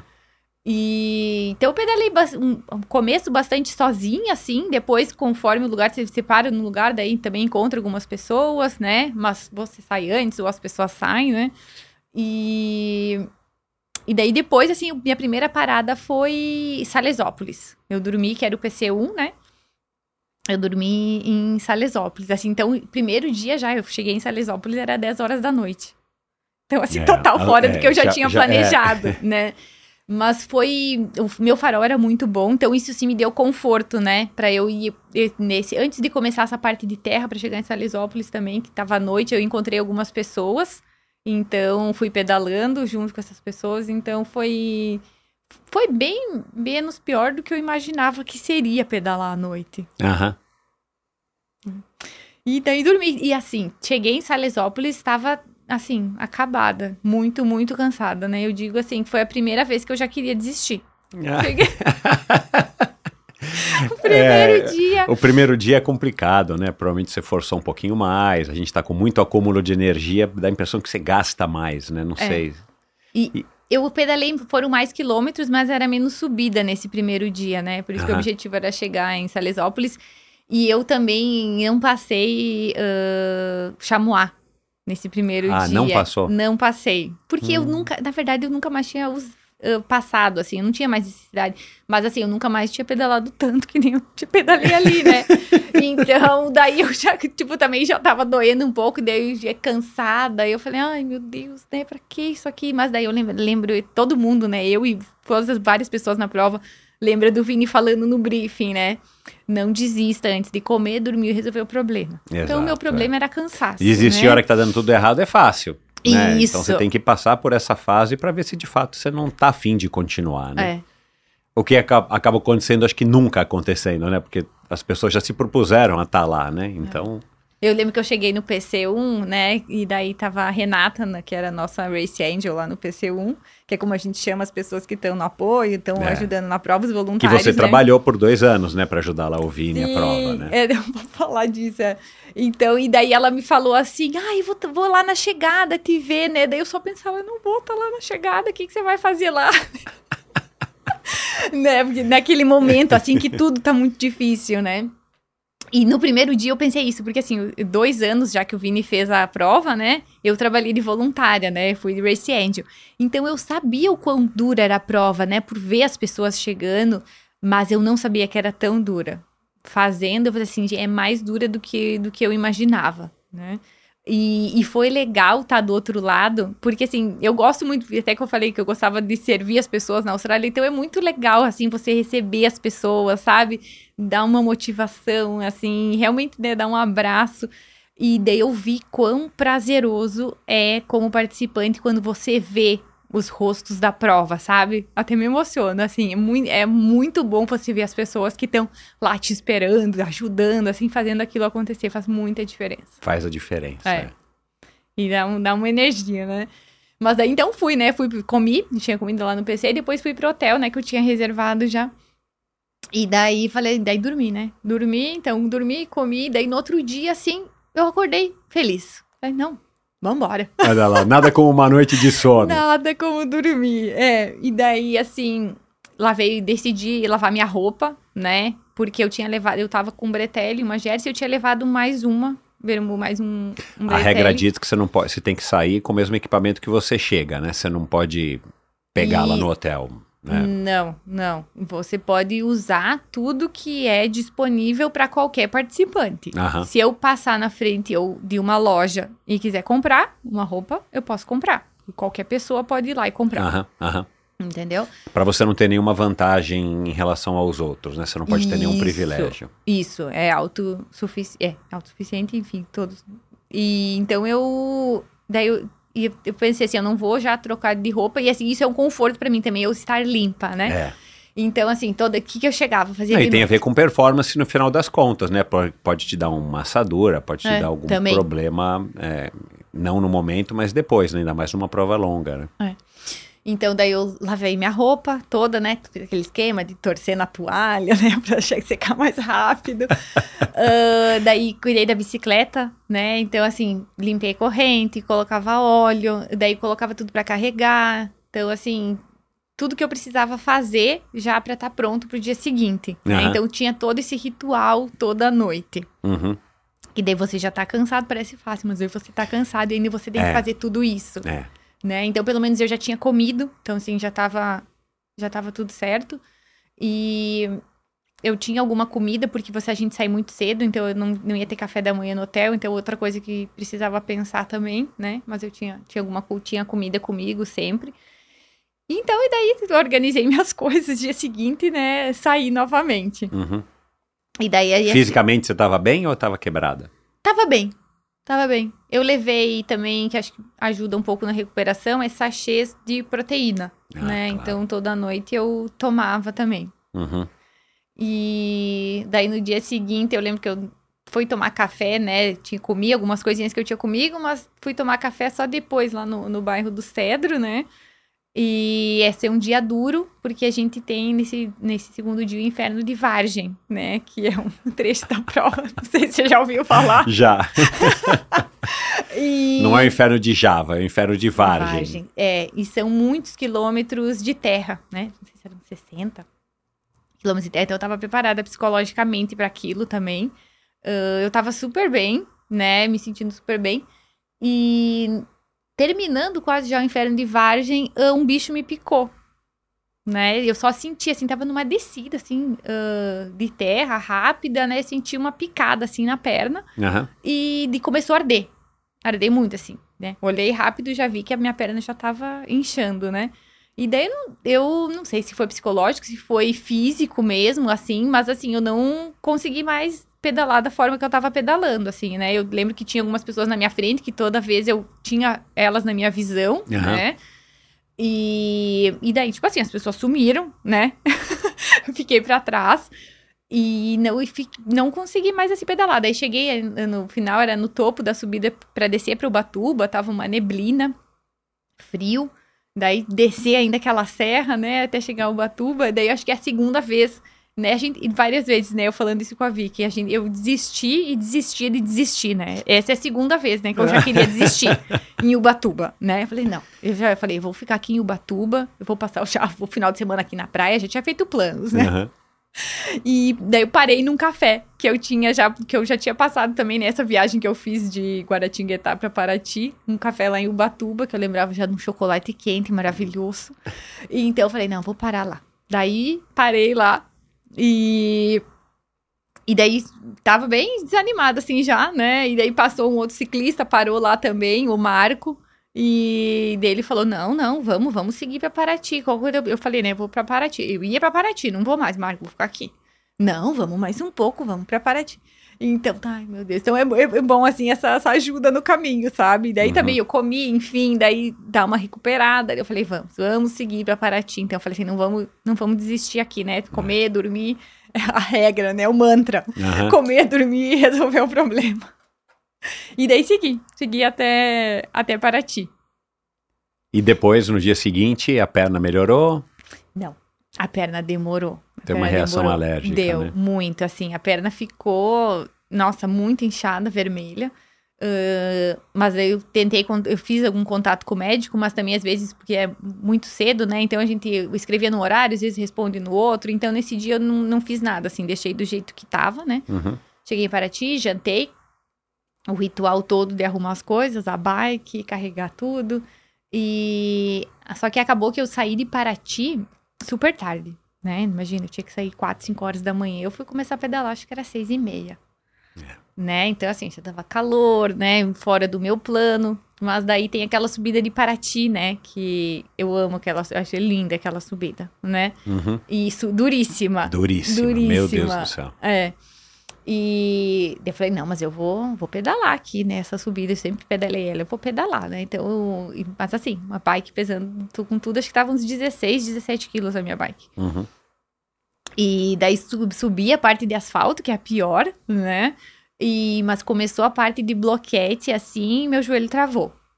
Eu não conseguia mais pedalar. Nossa. Daí eu comecei a empurrar. Daí ainda eu tava empurrando, passando o pessoal da prova, né? Eu falei assim, ah, não, ó, eu tava pedalando ninguém pra bater foto. Agora que eu tô empurrando, vocês estão... Ai, daí empurrei, empurrei. Faltavam uns 4 quilômetros, eu acho. Daí eu empurrei uns dois. E daí começou a melhorar, assim, o joelho, sabe? Uhum. Daí eu, tipo, eu pedalava um pouco, empurrava, pedalava, empurrava. E daí passou. Depois começou a ficar menos íngreme também a subida. E eu consegui voltar a pedalar Uhum. né? E graças a Deus não voltou mais, assim, o que aconteceu. Não sei se era muita força, né? Com muito peso naquele primeiro pedaço. Aham. E daí daí segui, né? Daí acabou, encontrei outras pessoas também aí no, no caminho, né? Pessoas diferentes. Isso que é muito legal. Cada hora eu pedalava, assim, encontrava alguém, né? Diferente, pedalava um pouco sozinho, um pouco E motiva, né? Porque Sim, você encontra alguém, é uma novidade. diferentes. É, É, E conversar. E daí segui, mais esse, esse segundo dia, né? O meu objetivo era ir até Resende. E, mas eu não consegui chegar em Resende. Então, porque eu parei em Areias, que era o PC2, né? Começou a chover, ah, daí era noite, para chegar em Resende ia ter um trecho ainda de terra, então era bem, bem complicado, né? Daí eu encontrei um outro amigo, um outro colega nesse percurso, né? Que tava comigo, que era o Polete. E daí eu falei assim, ah, Polete, eu vou ficar aqui, eu não vou, não vou seguir mais, né? E daí ele, ah, eu vou ficar também. Então daí a gente arrumou lugar pra dormir e, e ficou lá em, em Areias, né? Aham. Que era antes do que eu tinha planejado.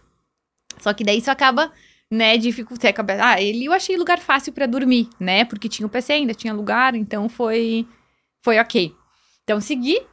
ah, a gente, de- no dia seguinte, daí foi, começou a chover esse dia. Esse dia a gente pegou chuva e o médico me falou um remédio pra eu tomar, né? Ah, pra ótimo. picada. É. Uhum. E só que eu também não pensei muito, daí quando eu tava chegando quase em Visconde de Mauá, eu comecei a sentir muito sono, muito sono, que eu nunca tive sono na bike, eu tava dormindo todas as noites. E então era uma sensação estranha pra mim. Muito sono. Daí, falei, ainda bem que a gente chegou aqui em Visconde, né? Daí depois que eu pensei, né? Daí o médico falou: "Ah, o meu remédio pode Ah. dar sono", Hum. né? E, e eu, assim, eu não sou acostumada, tipo, dormir em ponto de ônibus. nu- Nunca precisei, nunca fiz, né? Daí eu falei assim, mas eu, daquele jeito que eu tava, assim, Não não, dava tinha. pra pedalar, Não dava é. pra pedalar. Daí eu, sei que eu almocei, né? A gente almoçou nesse restaurante e tudo. E daí, essa vez, eu liguei pro Vini, assim, reclamando, né? Falei que tava tudo horrível, tô com sono, tô molhado, tô com frio, né? Daí ele me falou assim só: descubra alguma coisa que te dê conforto. Daí eu pensei, o que, que vai me dar conforto nessa merda aqui que eu tô, né? daí, daí eu pensei assim, é meu pé quente. São coisas tão simples, as- né, às vezes. E daí eu lembro que eu sentei nesse restaurante, assim, entre uma parede e uma mesa. Tava vazio já, eram umas duas, três horas, né? Graças a Deus, a dona também, a gente contou o que, que tava fazendo, ela não se importou. Eu consegui dar uma cochilada Aham. sentada no chão, assim. e dormi um pouco.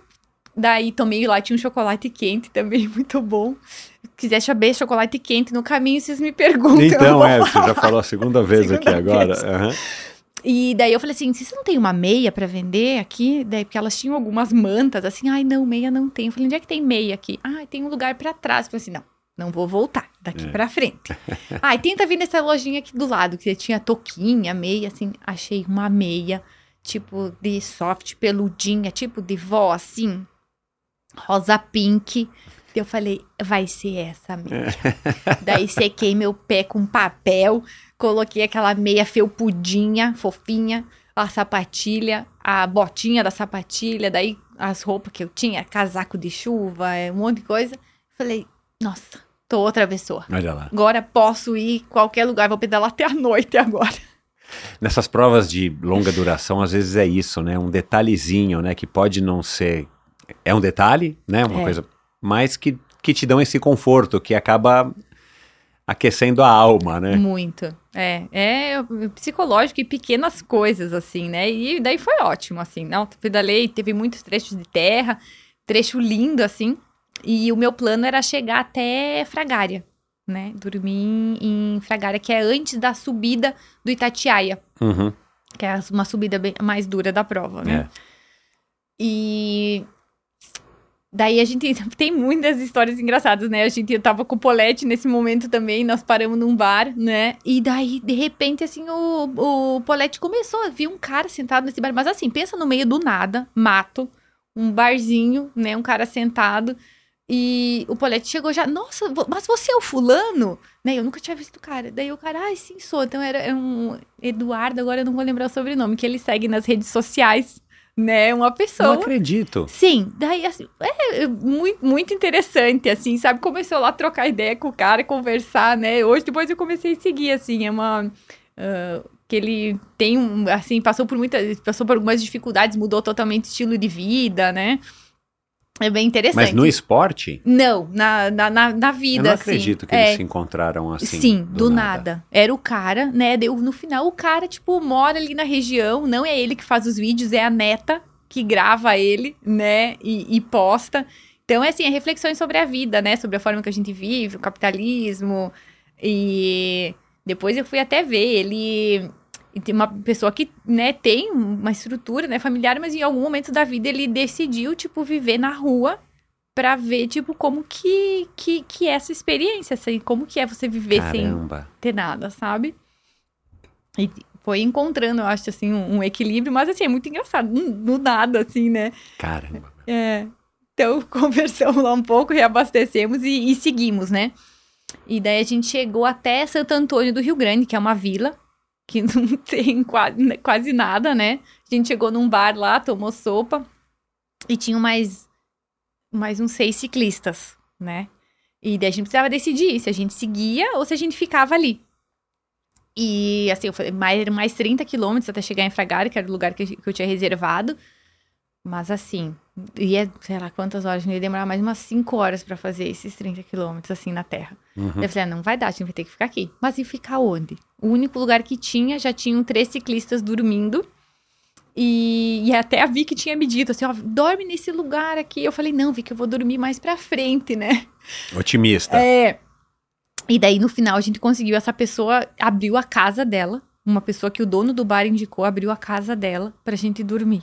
Então, assim, Olha, três dormiram na garagem, outros dois, três dormiram num quarto. E daí, um outro amigo que tava com nós, o Zé, né? Agradeço muito também. Ele falou assim: ah, não vamos fazer a Patrícia dividir quarto aqui com nós. Então, ela fica num quarto, a gente fica no outro. E daí, eu dormi num quarto, eles dormiram no outro. Que legal, É.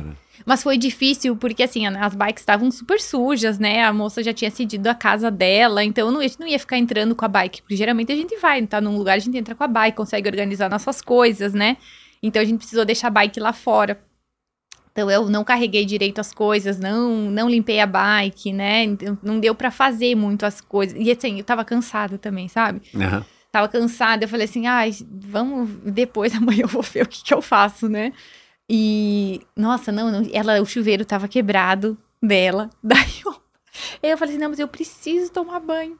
Daí ela falou assim, não, mas então, só se for gelado. Ela, então, não, tá ótimo gelado. Eu tomei banho gelado, então assim, parece que tudo acontece, né? E daí a gente tinha, assim, mais de 200 quilômetros pra fazer, né, no, pra acabar a prova, isso já era na sexta-feira, né, pra acabar a prova dentro do prazo.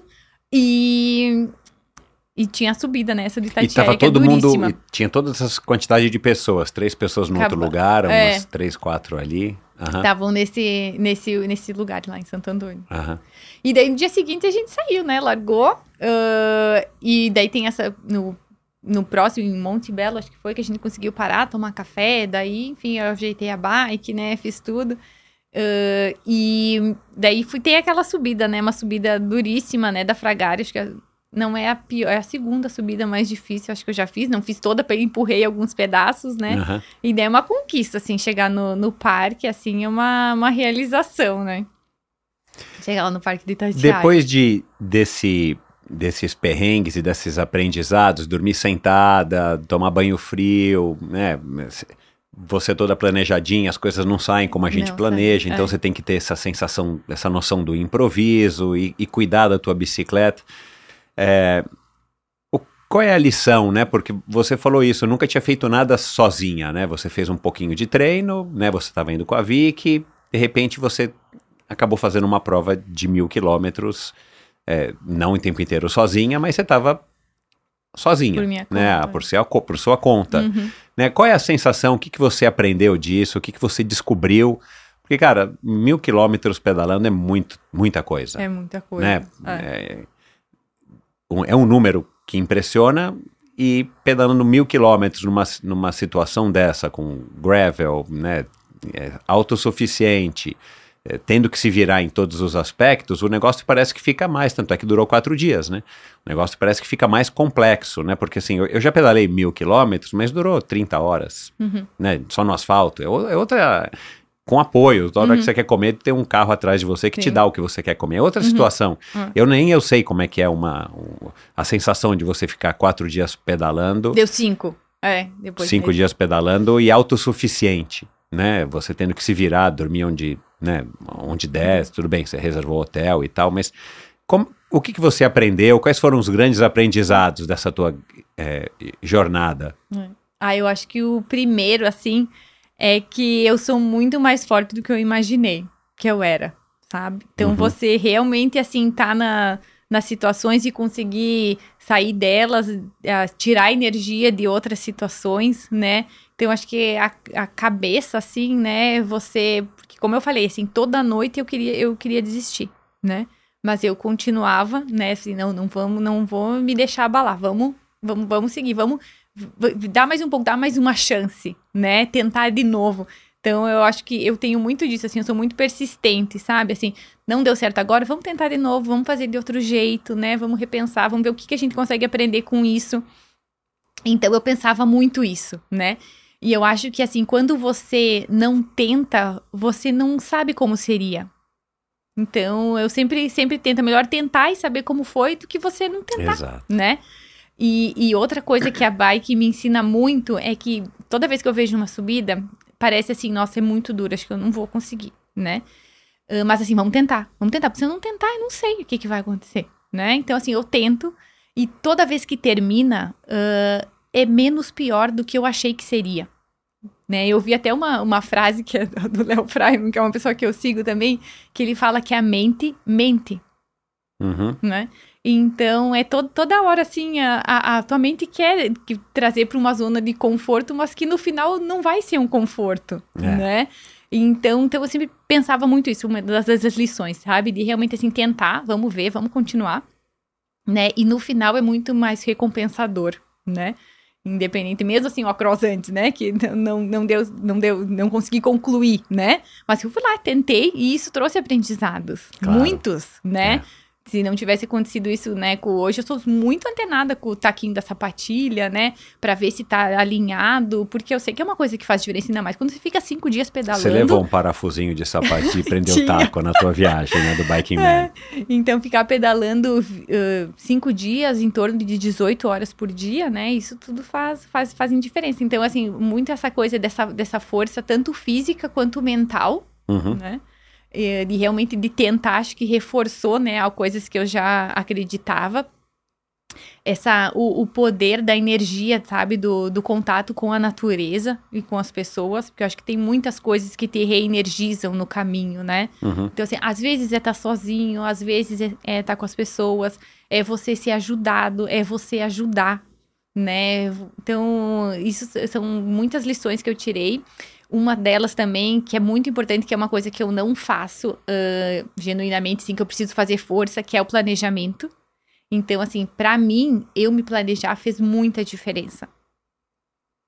Eu ter esses locais, né? Ter, as, ter onde que eu ia parar, eu conhecer o caminho, né? Então, o planejamento fez muita diferença também. E traz, um, e traz segurança e conforto, né? Assim, você está É. se, você tá se jogando numa aventura, mas é Uhum. uma aventura que você quer ter um pouco de controle, porque é na- da natureza do ser humano, né? Você quer. A gente busca esse, esse controle, porque Uhum. traz conforto. Uhum. E você ter esse planejamento provavelmente te, te- te É. trouxe essa sensação, por mais que você não tivesse percebido. E tá em situações difíceis, depois, né, você percebe que o resto parece muito mais fácil. É, coloca as coisas A em perspectiva, né? É, as situações que muitas que eu passei depois, seja na bike, né, um dia assim super quente, né? Eu lembro que o Igor falou: "Ah, pessoal, talvez esteja vai estar muito quente, não, não precisa vocês fazerem um treino que a gente específico que a gente ia fazer". Daí quando terminou, eu falei: "Nossa, Igor, aqui tava suave, né? Perto do que eu passei de calor, assim, nossa né? E, e na, na vida também, assim, situações que talvez eu me desesperaria, sabe? Tipo, ia Aham. ficar enlouquecida. Ai, o que, que vamos fazer com isso? Como que vai ser? Não, sabe? Tipo, não, vai, vamos, vamos dar um jeito, vai É, tentar. respira, respirar. calma, É. vamos, vamos pensar. E depois de, de mais de uma década você pedalando, né, e cada vez se envolvendo mais, no começo você falou, ah, só tinha três meninas, né, e, e o cenário mudou completamente. Como é que você enxerga também esse aspecto cultural da nossa sociedade, né? De que a, a menina não pode ralar o joelho, a menina não faz isso, não, isso é coisa de menino, né?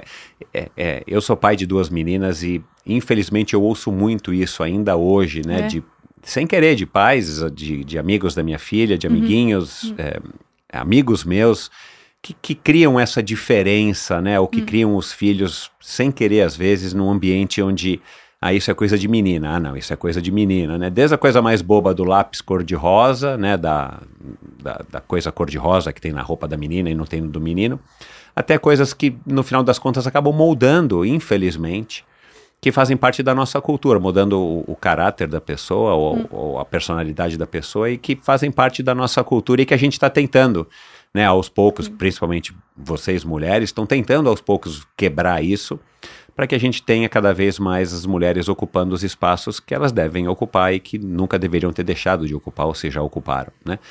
É, como é que você vê isso no ciclismo, no esporte, com cada vez mais mulheres praticando, ah, talvez amigas suas ou amigas que você fez é, pedalando e que eventualmente têm histórias completamente diferentes das suas com relação não somente às próprias vidas, mas com relação também à, à prática do esporte, essa questão da autossuficiência. Ah, será que eu posso? Será que eu consigo?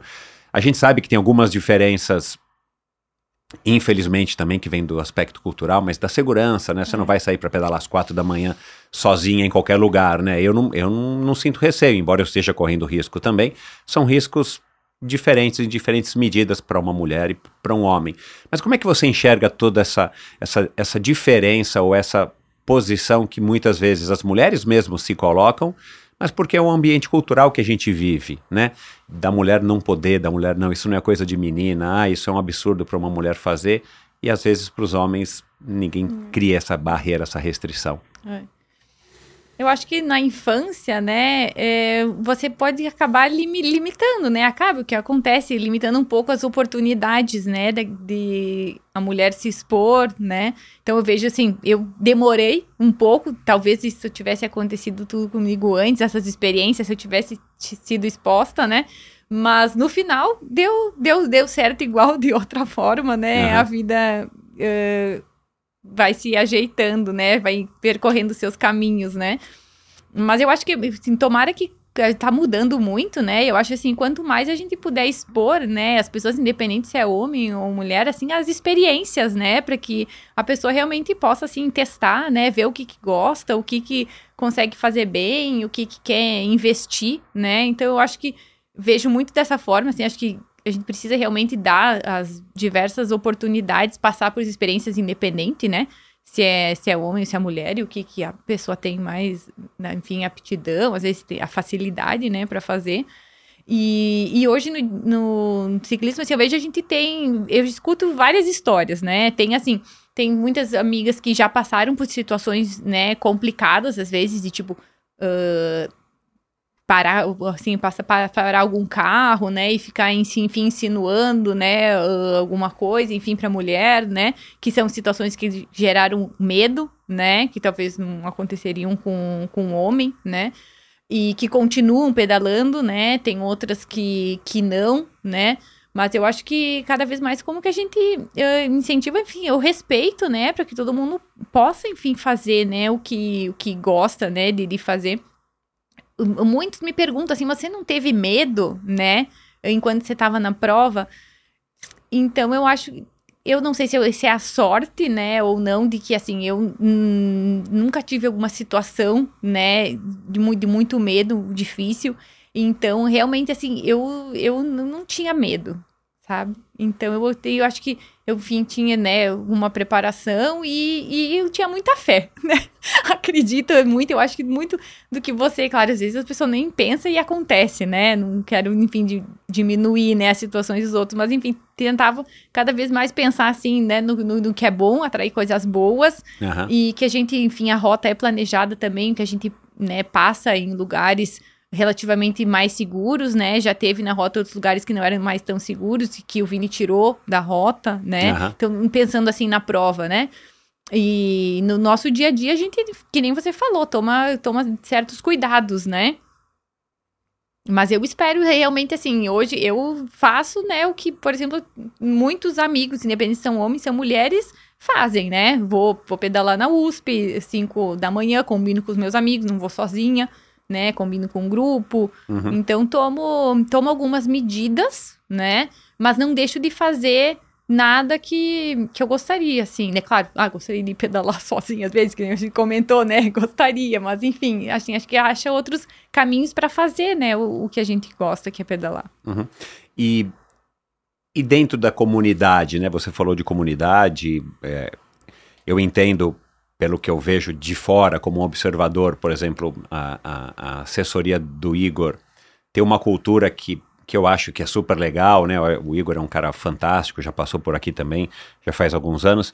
E, e as pessoas que treinam com o Igor, é, eu, eu enxergo as assessorias muito assim, né? As assessorias é, basicamente oferecem o mesmo tipo de serviço, né? O que muda são algumas pequenas diferenças, são os detalhes.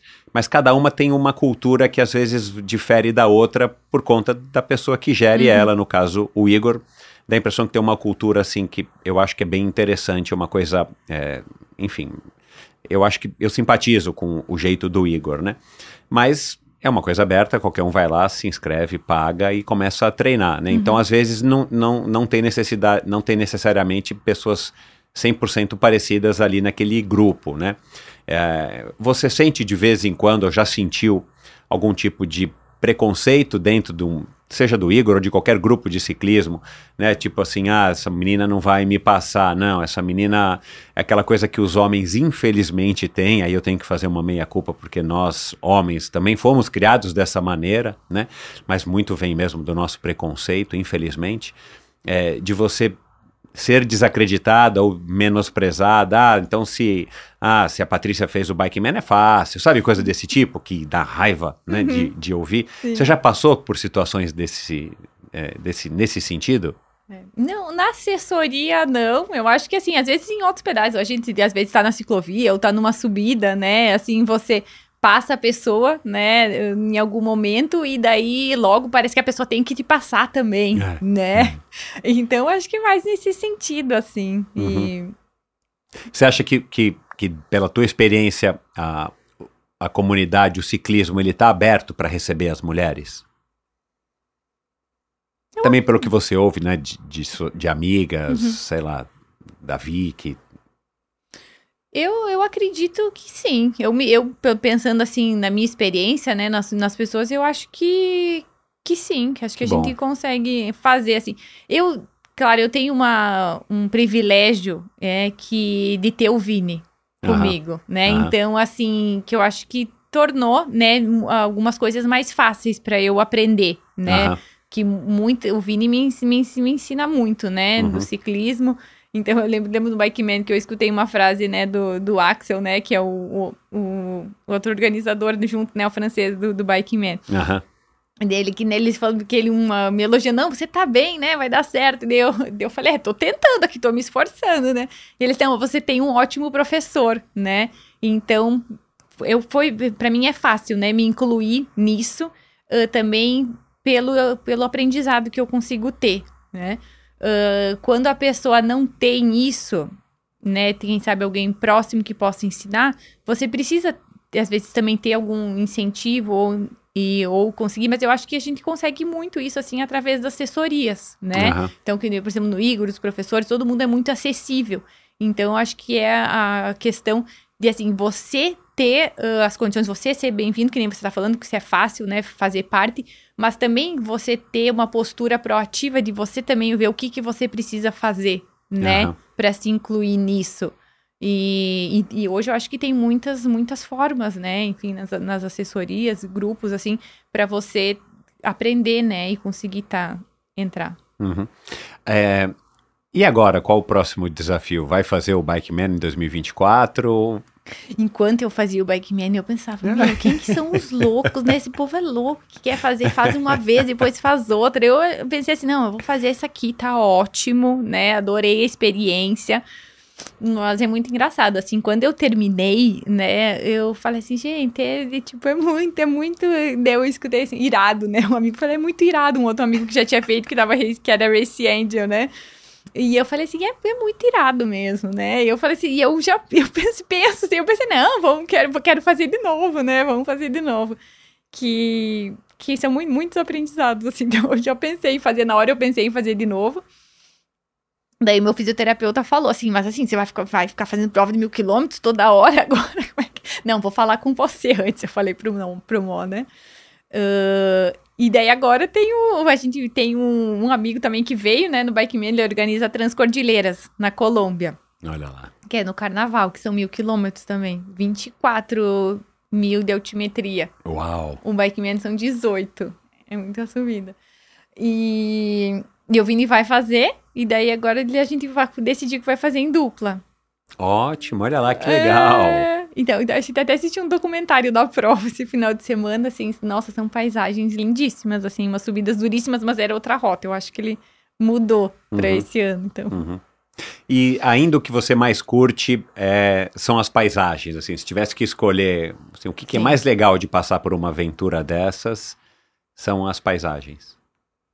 Eu acho que as paisagens e as experiências, ah, as surpresas que você acontece com você por causa das pessoas.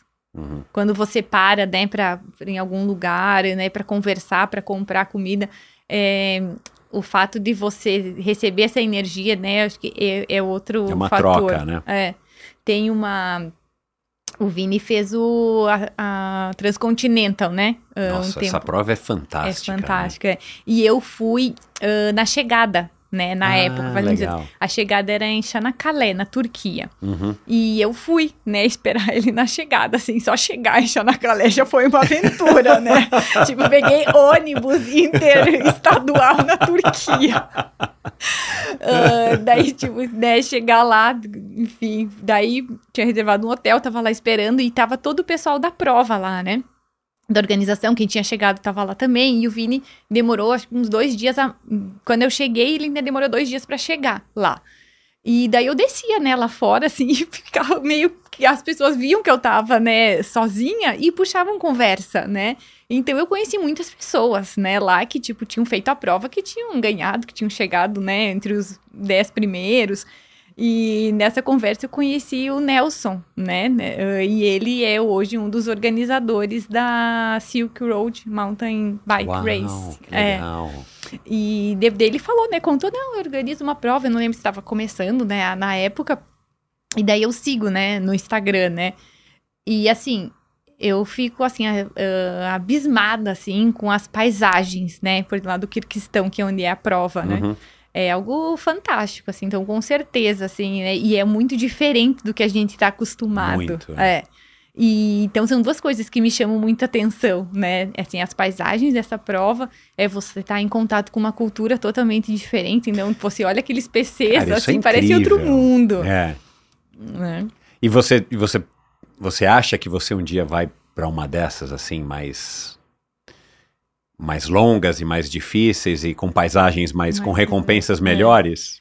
Ai, eu- as outras eu nem imaginava que eu ia estar no Bike Man antes, né? Então. Então, assim, hoje eu não imagino que eu, que eu possa estar lá, porque é, é muito dura, assim, acho que, não sei se é uma das mais duras, assim, que, que tem hoje, né? Porque Uhum. você vê, nossa, o pessoal empurra muito, né? Tem um lugar que você tá escalando quase uma montanha, empurrando a bicicleta, né? Uhum. Tem, é muito extremo, assim, né? Mas vamos ver, né? Eu já pensei, se o Vini vai, eu vou de voluntária. no começo. Ai, E, mas é que- e que, que, ele, e que, que o Vini está planejando? Você sabe o que, que ele está planejando aí para 2024, assim, de grande desafio? Pra, ah, ele participar, É. você diz agora que é a Transcordilheiras, né? Aham, não, e depois, assim, alguma outra coisa?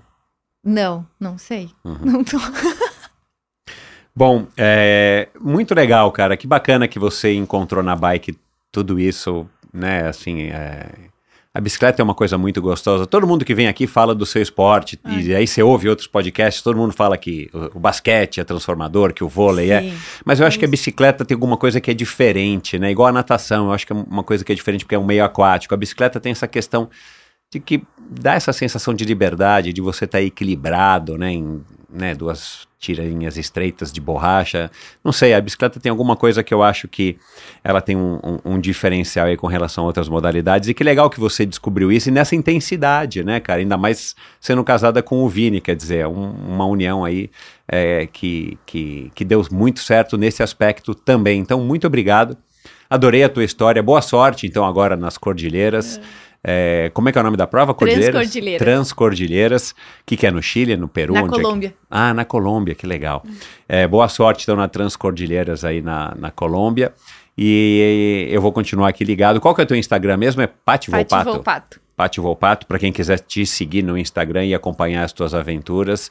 E se você quiser trocar, se a pessoa que estiver ouvindo, né, do Brasil inteiro e no mundo inteiro, quiser trocar ideias com você sobre ah, como é que eu começo, como é que é, como é que foi para você, principalmente as mulheres, né, É. que, que sentem aí essa, essa conexão maior, podem te procurar que você troque Claro, ideia com todas um- elas. Vai ser um prazer. Legal. Então, muito obrigado, Patrícia, e boa sorte aí no teu, no teu próximo desafio e em todos aí da tua vida, do teu ano de 2024. Saúde para você. Obrigada, Michel, igualmente. Então é isso, muito obrigado pela sua audiência, espero que você também tenha curtido essa conversa. Se o teu negócio, assim como para Patrícia, é o ciclismo de bikepacking ou ciclismo de longa duração de outras distâncias, já recebi aqui o Vinícius, como a gente falou aqui, já recebi a Vicky de Sá, é Vinícius Martins, o marido da, da Patrícia, Vicky de Sá, que seria a dupla da Vicky nesse Biking Man que ela topou fazer sozinha. Já recebi o Igor, que é o treinador Igor Laguens, e a Helena Coelho, que é, acabou de participar também do Cross Andes, e o Fernando Zogaib, que tô- são esses o que eu tô lembrando. O Fernando Zogaib venceu a primeira edição do Biking Man no Brasil, e você ouve esse e todos os episódios no seu agregador de podcasts de preferência ou no YouTube, se o teu negócio é assistir aos vídeos. A partir de junho ou julho de 2021 você consegue assistir todos os vídeos no YouTube lá no meu canal, no Endorfina BR. Basta digitar ali arroba Endorfina BR no YouTube que você cai direto no meu canal. Ou se você preferir, vai no endorfinabr.com, que é o meu site, e no post de cada um dos episódios você vai ver os links embedados, os links para os vídeos no YouTube embedados. Então você pode é, é, assistir direto do meu site também os podcasts. Então é isso, muito obrigado pela sua audiência.